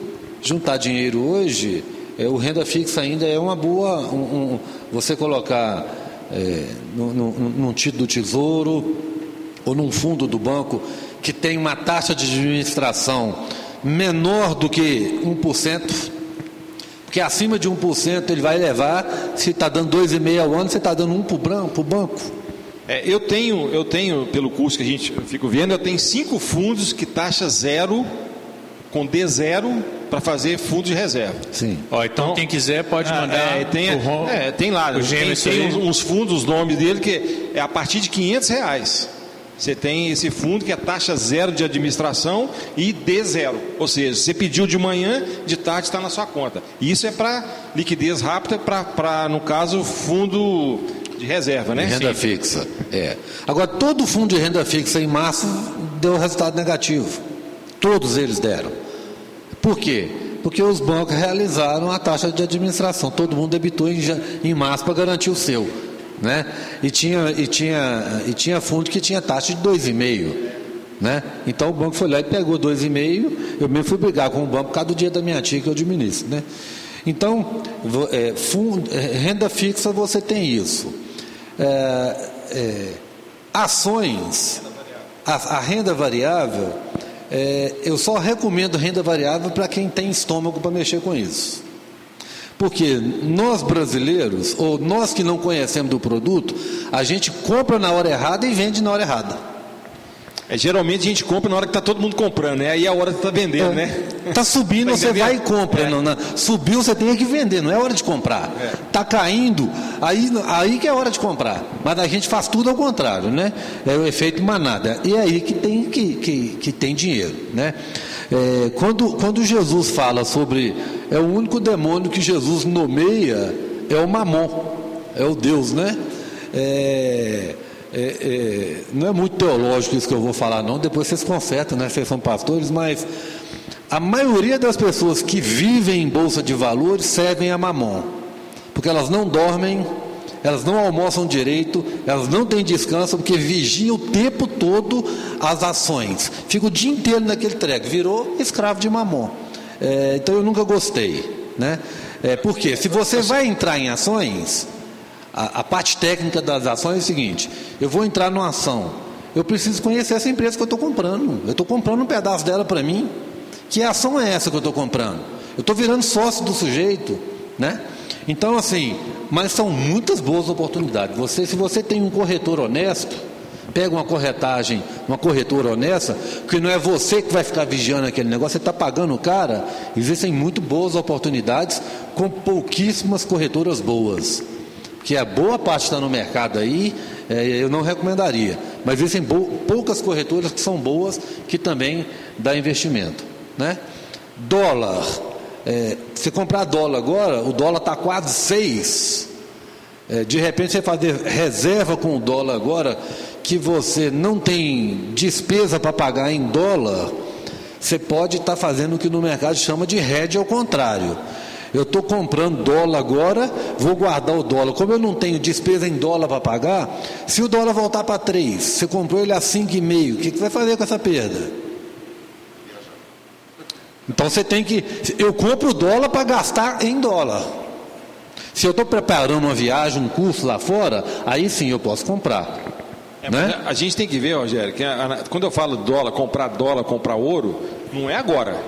É na hora que, que as coisas estão embaixo. Então, na hora que estiver embaixo, ó, é uma boa oportunidade de você adquirir você ter uma reserva, para você ter um, um, equilíbrio nas suas finanças. Sim. Quando a coisa está alta, é o que você está falando, mesma coisa da renda variável. Sim. Não é hora de comprar. É hora de ficar quieto. Então é hora de, de repente, você vai ter até que vender é. para você ajudar a liquidar as coisas suas. É. Né? Então, assim, é. é. É, uma boa, mas sabendo a hora de comprar. É. Tem, tem, é, é, tem pessoas que falam assim: é hora de entrar em construção civil? De repente é.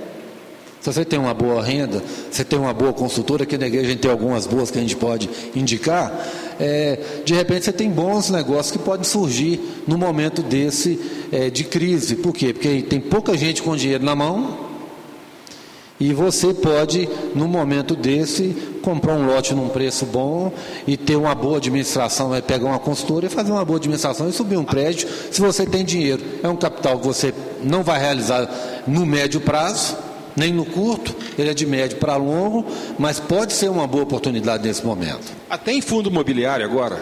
Sim. Você sabendo onde comprar, tem muitos fundos aí que. Se muito, tem que fundos, quando fala fundo imobiliário, tem uma, uma, gama muito enorme. Tem fundos que é só de shopping, tem fundos que é só de galpão, tem fundos que é só de.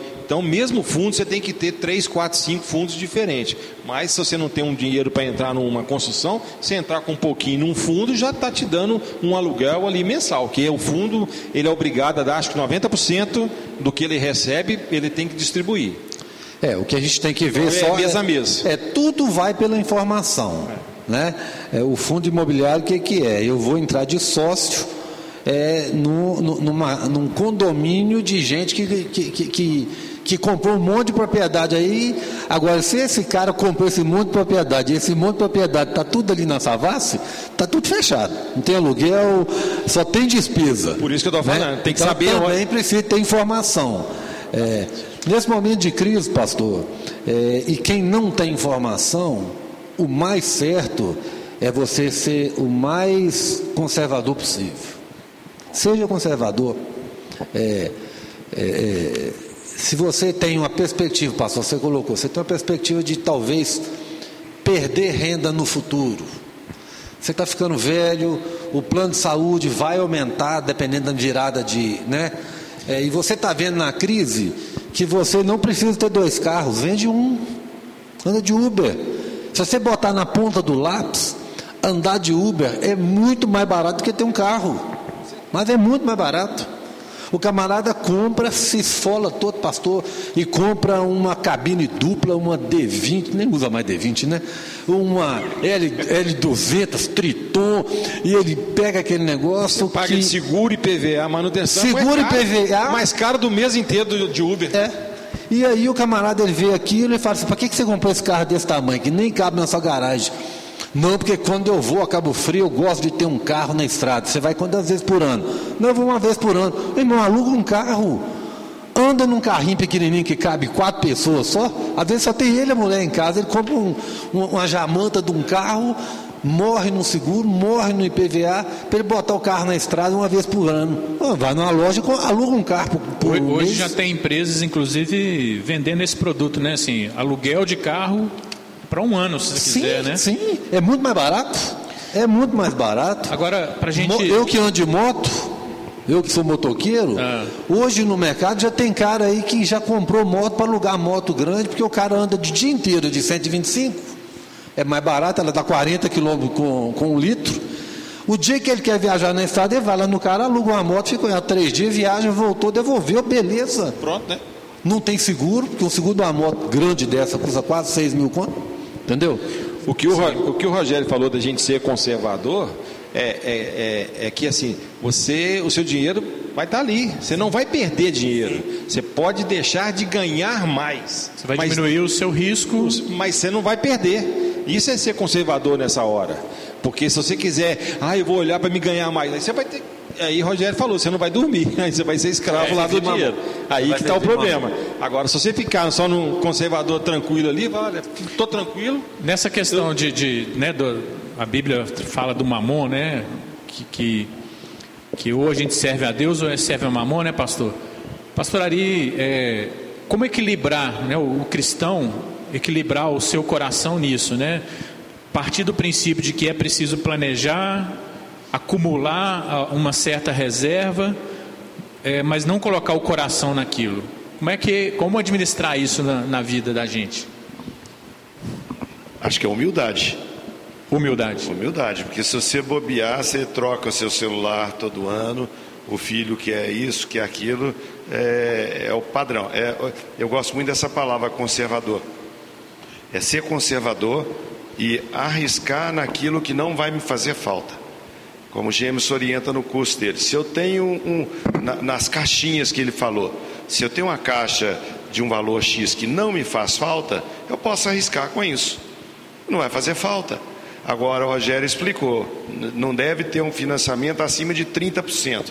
O camarada deve 70%. Então ele está sempre com a corda no pescoço, aí não dá. A- a paz é tirada. E a gente, sem paz, não faz nada certo, gente. Não faz nada certo. Eu queria só dar um testemunho, como eu não sou pastor, então eu fico livre para falar isso aqui, né? É, talvez dentro dessa, dessa pergunta sua, talvez a melhor forma de você administrar seu dinheiro é você pedir Deus para te dar graça pelos 90% que você tem. Porque se você tentar administrar o seu 100, não vai dar certo. Não dá. Se você pedir Deus para te dar graça para administrar os seus 90, porque o 10 é dele, com certeza a, a- a capacidade que você tem é, de ouvir Deus a tratar no seu coração é muito maior do que você ficar segurando o 100.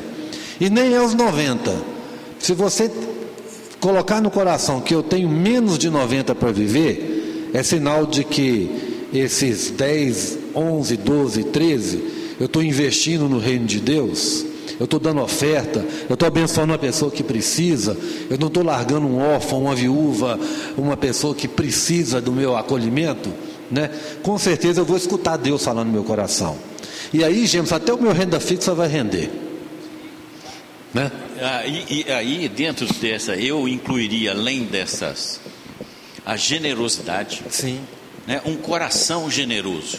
Quer dizer, eu entendo que aquilo que o Senhor me dá né, é, é- é bacana quando a gente vê Davi e fala assim: Senhor, como é que eu não posso?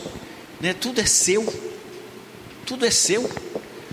Né? E, e eu fico impressionado, porque quando você lê ali aquela parte de Davi eh, e Salomão, eh, era assim, 400 toneladas de ouro por ano, né? É- era tudo exacerbado. Então eu vejo a generosidade, né? Então eu tenho recursos eh, e a minha vida tem um princípio de generosidade que eu posso compartilhar com outros. E o contentamento, né? É, eu estou contente, Paulo fala, né? Eu sei Aprendi viver a estar contente em qualquer situação. Isso não tem preço, né? Então, sendo humilde, né, tendo consciência e tendo um coração doador e contente com toda e qualquer situação, o Senhor vai nos fazer com que os recursos se multipliquem, porque eles estão no reino. Deus olha o coração generoso. Sim. Quanto mais você dá, mais Deus vai te dar para você dar. É- é- essa é a lei normal. Agora a gente tem que tomar muito cuidado que não é troca. Isso. Né? Ah, eu vou dar porque eu vou ganhar. Cuidado, se você pensar que é troca, entra no coração que é troca, você vai perder dinheiro. Deus não vai dar, e você vai perder, no caso assim, né? Então é, é sempre com o coração alegre, com o coração de doador, e pode ter certeza que Deus vai abençoar cada vez mais. Isso, quem ganha, quem sai ganhando, não é quem recebe, não. Muitas vezes é quem dá. Sim. Esse é o maior princípio de Deus, é esse. É quem dá que vai receber muito mais. Muito interessante. É, nosso bate-papo, assim, né? Daria para a gente conversar muita coisa aqui, mas vamos partir para os finalmente. É, e aí eu queria só colocar mais uma pergunta prática aqui, depois que cada um pudesse fazer considerações finais. E, e se tiver perguntas que vão vir depois, né, a gente encaminha para vocês. Mas é o seguinte, é, dentro da questão de, de, de, de repente, guardar um recurso, acumular um recurso, muitas pessoas às vezes recorrem ao consórcio, uso do consórcio, né? adquirir um consórcio até para forçar é, guardar um dinheiro. Isso é bom? O consórcio hoje é um, uma, um produto interessante? Como é que vocês trazem Deixa eu só falar gente? a minha experiência em consórcio. Eu, quando casei, comecei, comecei a minha vida, eu não tinha experiência nenhuma em finanças, como muitos de nós aqui não tivemos, que nós, nossos pais não passaram para a gente. E eu falei com Miriam, Miriam, como é que nós vamos fazer para juntar dinheiro? Não sei como é que é. Aí eu falei assim, eu vou entrar num consórcio. Mas eu não quero ser sorteado. Pagava sempre uma prestação atrasada para não entrar no sorteio daquele mês. Ficar sempre por último. Por quê? Para mim ter. Então todo mês eu pagava aquele consórcio e no final do mês, no final do fim do consórcio, eu tinha aquele valor. Aquilo ali foi um aprendizado para mim, para mim ter a disciplina de estar poupando. Entendeu? Então eu poupava ali. Depois acabou, foram 24 meses ou 36 meses de um consórcio, foi de um, até de uma moto. Foi a primeira coisa que eu tive. Aí ganhei a moto, peguei a moto, levei para a garagem e vendi da garagem. Nem, nunca andei, nunca fiz nada. Não, até hoje não sei nem andar de moto. Mas foi isso que aconteceu. Aí eu tive a disciplina de, de ter o consórcio. Aí o que, que eu fiz? Fiz um, um carnezinho para mim, mês a mês, de um consórcio meu do Miriam. Aí todo mês eu pegava o meu carnezinho, rasgava, ia na, na, na, na poupança e punha o dinheiro lá. Aí eu já tinha, já ganhava do, do consórcio, tinha taxa de administração, tinha isso, eu já passava a não ter. Já tinha um valorzinho a mais. E aí foi indo, foi indo, foi indo. Então eu acho que o consórcio é uma forma da gente disciplinar o nosso dia a dia. Se você tiver condições de disciplinar, ir pagando mensalmente, guardando, você vai ter um bem muito melhor, muito mais rápido e com valor menor do que um consórcio. Essa é a minha opinião. Aí não sei como é que vocês acham disso. É, eu eu sou. estou falando a minha, a minha experiência que aconteceu Não, comigo. bacana a sua experiência. Entendeu? É, eu sou suspeito para falar porque eu sou o rei do consórcio, né? Eu gosto do consórcio. É, Você falou uma palavra interessante do consórcio, taxa de administração. Né? É, os consórcios hoje estão se adaptando à nova realidade financeira do país. Né? A média de taxa de administração de consórcio era 18% no mercado. É, eu sempre fiz consórcio no, no, no, banco que eu trabalhei, Banco do Brasil, é porque a minha taxa no, no, Banco do Brasil era mais barata. Né? Então, quando você pega um consórcio, por exemplo, de 100 meses, que uma taxa de administração hoje média está caindo para 10%, você está pagando de taxa de administração do bem 0,1 ao mês. Ela é mais baixa do que a rentabilidade da poupança. Né? Então, às vezes, vale a pena eu pagar o consórcio do que eu ter bem. Porque eu deixo o dinheiro rendendo na poupança, vou lá e pago o consórcio. Mas muitas vezes, se você quer, quer o bem na hora, né? Se você deixar um bem para final, de repente não, não vale a pena. É, mas a, a, a se, eu quiser, se eu ter um bem para mim, ó, eu estou com bem agora e estou pagando, de repente vale a pena mesmo. É, mas já, infelizmente. Já do bem? É, infelizmente, boa parte da, do, do, do, do brasileiro normal ele não consegue é, esperar às vezes 100 meses para ele juntar para comprar um bem. Ele já quer, ou precisa para trabalhar, ou ele quer, às vezes ele quer só renovar o carro. Tem gente que faz isso, né? Eu tenho um carro, eu estou pensando em comprar um carro mais novo, que vai me custar, por exemplo, 20 mil reais mais caro. Eu estou com um carro já um pouco defasado, ele já está virando sócio do mecânico, eu quero renovar. De repente, ao invés de eu desembolsar, eu compro um consórcio só do valor da diferença né? E dou meu carro de entrada e pego a carta e pago tudo. São diferentes comprar consórcio valor e comprar bem, né, Rogério? Porque quando você pega um consórcio de um carro agora, eu ganhei o carro agora. Mas se, se ele tem 36 meses, no último eu estou pagando o do carro daquele ano. Então já é, tem depreciação, já tem tudo isso aí, de repente. É, mas isso, é, isso aí dentro da taxa de 0,1 é, quando você entra, quando você comprou o carro à vista também, o seu carro desvalorizou também. É da mesma forma, né? A questão do dinheiro sempre é, é, é custo-benefício. Se eu preciso ter um bem novo agora e eu não tenho dinheiro para ele, o consórcio sim é a melhor opção do que financiar, muito melhor. Ele é muito mais barato. E às vezes você pode dar, o, o, você pode vender o seu bem e dar ele de entrada no consórcio, e você chega no consórcio e fala, a parte que eu dei de amortização, eu quero amortizar, por exemplo, todo, é, tudo em saldo devedor. A sua taxa, é, você reduz o prazo, ou reduz o valor. Como para mim, particular, né? A, a, a, taxa de administração para mim ela é mais barata do que o meu dinheiro que está aplicado. Então, quando eu dou a entrada no consórcio, eu dei uma agora, eu tirei uma moto no consórcio, dei entrada, eu cheguei para ele e falei, Rogério, você quer que minha gerente, que é a nossa toda, né? É a nossa gerente aqui, né? Rogério, o que você quer fazer com o dinheiro? Eu falei, não, abate o valor da prestação, não quer nem tirar a quantidade, não. Deixa aí, porque tá, a taxa de administração para mim hoje ela é interessante. Então, assim, mas tem que ver qual que é o bem. Lá no passado, vocês vão lembrar da Unialto. Né? Várias pessoas que compraram o consórcio não levaram bem porque a empresa quebrou. Também tem isso, então você tem que saber onde você está comprando. Tá? Mas comprou um consórcio de bens bons, né? de bancos hoje, todos eles estão seguros hoje em Itaú, Bradesco, Banco do Brasil, Santander. É, não, vejo muito, não vejo problema nisso não. Bacana. Bom, nós estamos aqui batendo um bate-papo né, sobre finanças em tempo de crise, falamos muito sobre questões de dívida, como sair da dívida, princípios bíblicos sobre isso, e tivemos aqui ideias também sobre investimentos, né, alguns investimentos. Mas o melhor investimento, pastor, é investir no reino de Deus, não é verdade? Investir nos dízimos, ofertas, e aí? É como o Rogério falou, né? A administração dos 90%, porque 10% pertence ao Senhor. É, e aquilo que o Henrique falou também sobre um coração doador. Ser humano algum vai conseguir dar mais para Deus do que ele vai receber. James falou com convicção e eu também creio nisso. Não é barganhar com Deus, é um coração que doa. Aqui na igreja, Rogério, a gente tem tido esse privilégio. Temos irmãos aqui que ligam para cá e falam assim: Eu quero doar 10 cestas básicas. Pode vir buscar. Eu quero doar cobertores. Eu quero pagar a escola de um menino, quero ajudar. A gente vê gente investindo no reino e porque tem a visão de eternidade, tem visão de que aquilo que Jó falou, eu vim nu para este mundo, nu eu voltarei, o Senhor deu, o Senhor tomou, é saber que Deus tem o controle da nossa vida, né?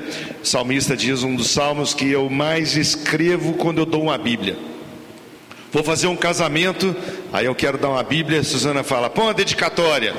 Parece que não vem criatividade nenhuma, vem aqui Salmo 37,5. Entrega o teu caminho ao Senhor, confia nele e o mais ele fará. E nós temos sido testemunha disso, né, gente? Quantas pessoas aqui na igreja têm tido essa experiência de entregar a vida para Deus, confiar nele, né? E o Senhor fazer o resto. Confiança não é, ah, deixa, deixa a vida me levar, vida leva eu. Não tem nada a ver com isso tem atitude, o que vier na sua mão para fazer, faz, o que tiver que ajudar, ajuda, o que tiver, mas sempre naquilo que vocês falaram, mantendo um bom nome, mantendo uma ética cristã, aquilo que Deus vai nos honrar. Achei... Eu falo muito no curso que investir, tem que investir em quê? Na única coisa que vai para o céu. O que, que vai para o céu? Pessoas. A eternidade, então, né? O resto, o resto é, né? Então investe nas pessoas, que aí você vai estar tá levando ela eu lembro que a parábola do administrador fiel, né? É, do, do administrador infiel, que acaba é, criando relacionamentos com pessoas ali, né? É, o ensino ali é esse, né? Investir em pessoas, né? Exatamente. Aquilo que é eterno. E outra coisa que eu vi, achei interessante, Rogério, você falou de dízimo, é uma visão judaica, né? Sobre dízimo, que Deus nos dá 110%. Ou seja, ele te dá 10% a mais exatamente para você ter com o que semear, né? Então é, é o mesmo princípio, mas assim, né, uma visão é. diferente. Você não está te dando 90%, ele não está tirando de você, ele já te deu 100% e ainda acrescentou para você. É bem interessante. Agora, para a gente fechar aqui então, considerações finais e, né, e já depois o, o pediu o pastor Henrique para orar. Pastor, nós temos uma estatística que a gente é, compartilhou aqui, até na nossa prévia aqui. Nós temos hoje no Brasil, segundo pesquisa, é, praticamente 63% das famílias endividadas. Ou seja, de cada 10, 6 estão endividadas. E dessas aí, endividadas, praticamente 24% estão inadimplentes, ou seja, não estão conseguindo pagar nem crediário, nem financiamento, nem conta de água, de luz, tudo isso. Então, ou seja, isso pode ser uma realidade aqui da igreja, né? Porque a igreja é mostra parte da sociedade e então que a gente tem falado desde o início aqui, né?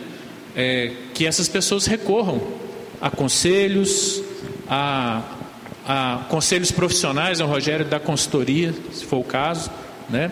É, então é uma oportunidade para a gente né, tá isso é oração também, né, pastor? Acolher no, no porque o, o, o, pastoreio muitas vezes nessa hora é apacentar o coração, né? Acalmar e de repente, olha, agora você está equilibrado, vamos para o prático, né? Então essas são as minhas considerações, mas considerações de vocês e a gente fecha aí. Gostaria de falar então sobre princípio de semeadura e colheita. Que, que nós temos semeado? O que, que Deus tem colocado na nossa mão para a gente semear? A Bíblia diz que aquele que semeia pouco, colhe pouco. Aquele que semeia muito, colhe muito. Nós não devemos colocar a nossa mente, o nosso pensamento no que já passou, mas no que virá. Eu não semeio hoje pensando na semeadura que eu perdi porque choveu pouco ou na que eu colhi muito porque choveu bem. Eu estou sempre acreditando no poder da semente. Se eu creio no poder da semente, eu tenho que semear. E Deus tem dado a essa igreja, a essa comunidade, boas sementes. A área financeira, a área do trabalho, às vezes alguém não tem dinheiro, mas tem muita disposição, tem bom, um coração pronto para servir, e é isso, semeadura e colheita. Então, a minha palavra para aqueles que nos ouvem nessa noite é: semeie o que Deus coloca nas suas mãos. É, eu queria agradecer, viu, pastor, pelo convite. E um, um teólogo, pastor do século XIX, Oswald Chambers, ele fala, é, principalmente nesse momento de pandemia, ele fala: é, não fique chorando ou olhando para aquilo que você foi, com saudade do que você foi, porque você não sabe ainda o que Deus vai fazer com o que você será. Então não fique olhando para trás, olhe para frente. E a crise, ela mostra para nós, primeiro, que a gente não precisa de tudo que a gente tem para viver. A crise mostrou para nós lá na minha casa que muita coisa que nós temos lá a gente não precisa.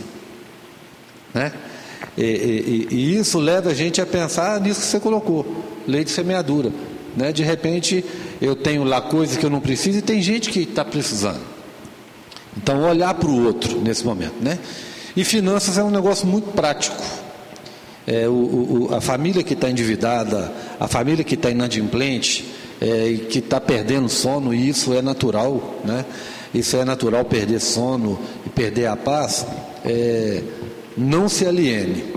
Não diga para você, eu vou vencer e não faça nada. Tem que fazer alguma coisa. Procure conselho. Ligue aqui para a igreja.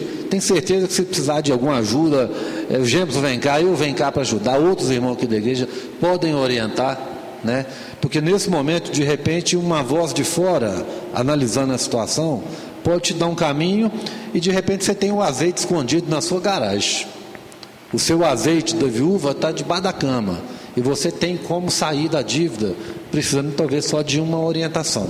E a gente se coloca à disposição da igreja para isso, e sabendo que Deus não desampara nunca aqueles que são seus. É, eu queria agradecer também a oportunidade de estar aqui e falar que nós estamos disponíveis, né, para poder ajudar a todos. Se a gente não souber, a gente indica alguém que possa. A gente não sabe tudo mesmo, né?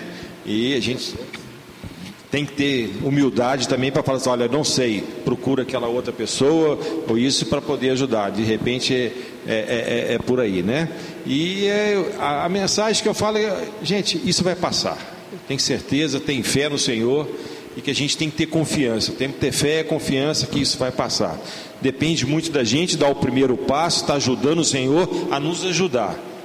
Mas que a gente com fé que tudo vai passar e a gente vai conseguir mais para frente. O recado é: continue confiando nas promessas e na soberania de Deus, né? Não esmoreça, né? Continue firme, não demore para colocar o seu problema, se abra com vulnerabilidade e humildade, né? O que nós vimos aqui. E um desafio, né? Eu louvo a Deus porque a nossa igreja tem uma série de, de facilidades, de cursos para que aprendamos sobre esse assunto tão importante. Então, quero desafiar você a, na próxima oportunidade, fazer o curso do CRAU, né, porque vai ser bênção na sua vida. Deus te abençoe. Pastor, você ora então, temos pessoas né, que estão em aperto financeiro. Vamos orar encerrando, né? E Deus abençoe cada um de vocês. Louvamos mais uma vez o teu nome, Senhor. Obrigado, obrigado por esse tempo, apesar das dificuldades de conexão, mas nós sabemos que o teu Espírito Santo age no nosso meio. E eu creio que depois pessoas poderão assistir esse programa e o Espírito Santo vai falar com eles. Ó Deus, nós clamamos no nome de Jesus, nós temos pedido por isso, para que o Senhor possa preservar o nosso povo desse dia mau. Sabemos, como foi dito aqui, que isso vai passar, mas é um tempo de muita angústia. Mas, Pai, dá discernimento para que o povo desta igreja possa compreender e colocar em prática aquilo que nós conversamos hoje aqui. Fazemos parte do mesmo corpo e nós queremos ser instrumentos. Um é mão, o outro é braço, o outro é olho, mas é aquela igreja e aquela comunidade que ela junta, no auxílio de toda junta, promove o seu crescimento e isso é feito em amor, para que todos saibamos que o Senhor reina e que o Senhor continua no controle de todas as coisas. Pai, derrama da sua bênção na vida de cada família da IMC, cada pai, cada mãe, cada filho, que haja verdadeira compreensão de que somos servos teus e carecemos da tua orientação para nossa sobrevivência. Louvamos por esse tempo aqui e abençoa, Pai, a nossa semana, em nome de Jesus. Amém. Amém. Valeu, pessoal. Até mais. Tudo de bom. Deus abençoe. Obrigado vocês todos aqui.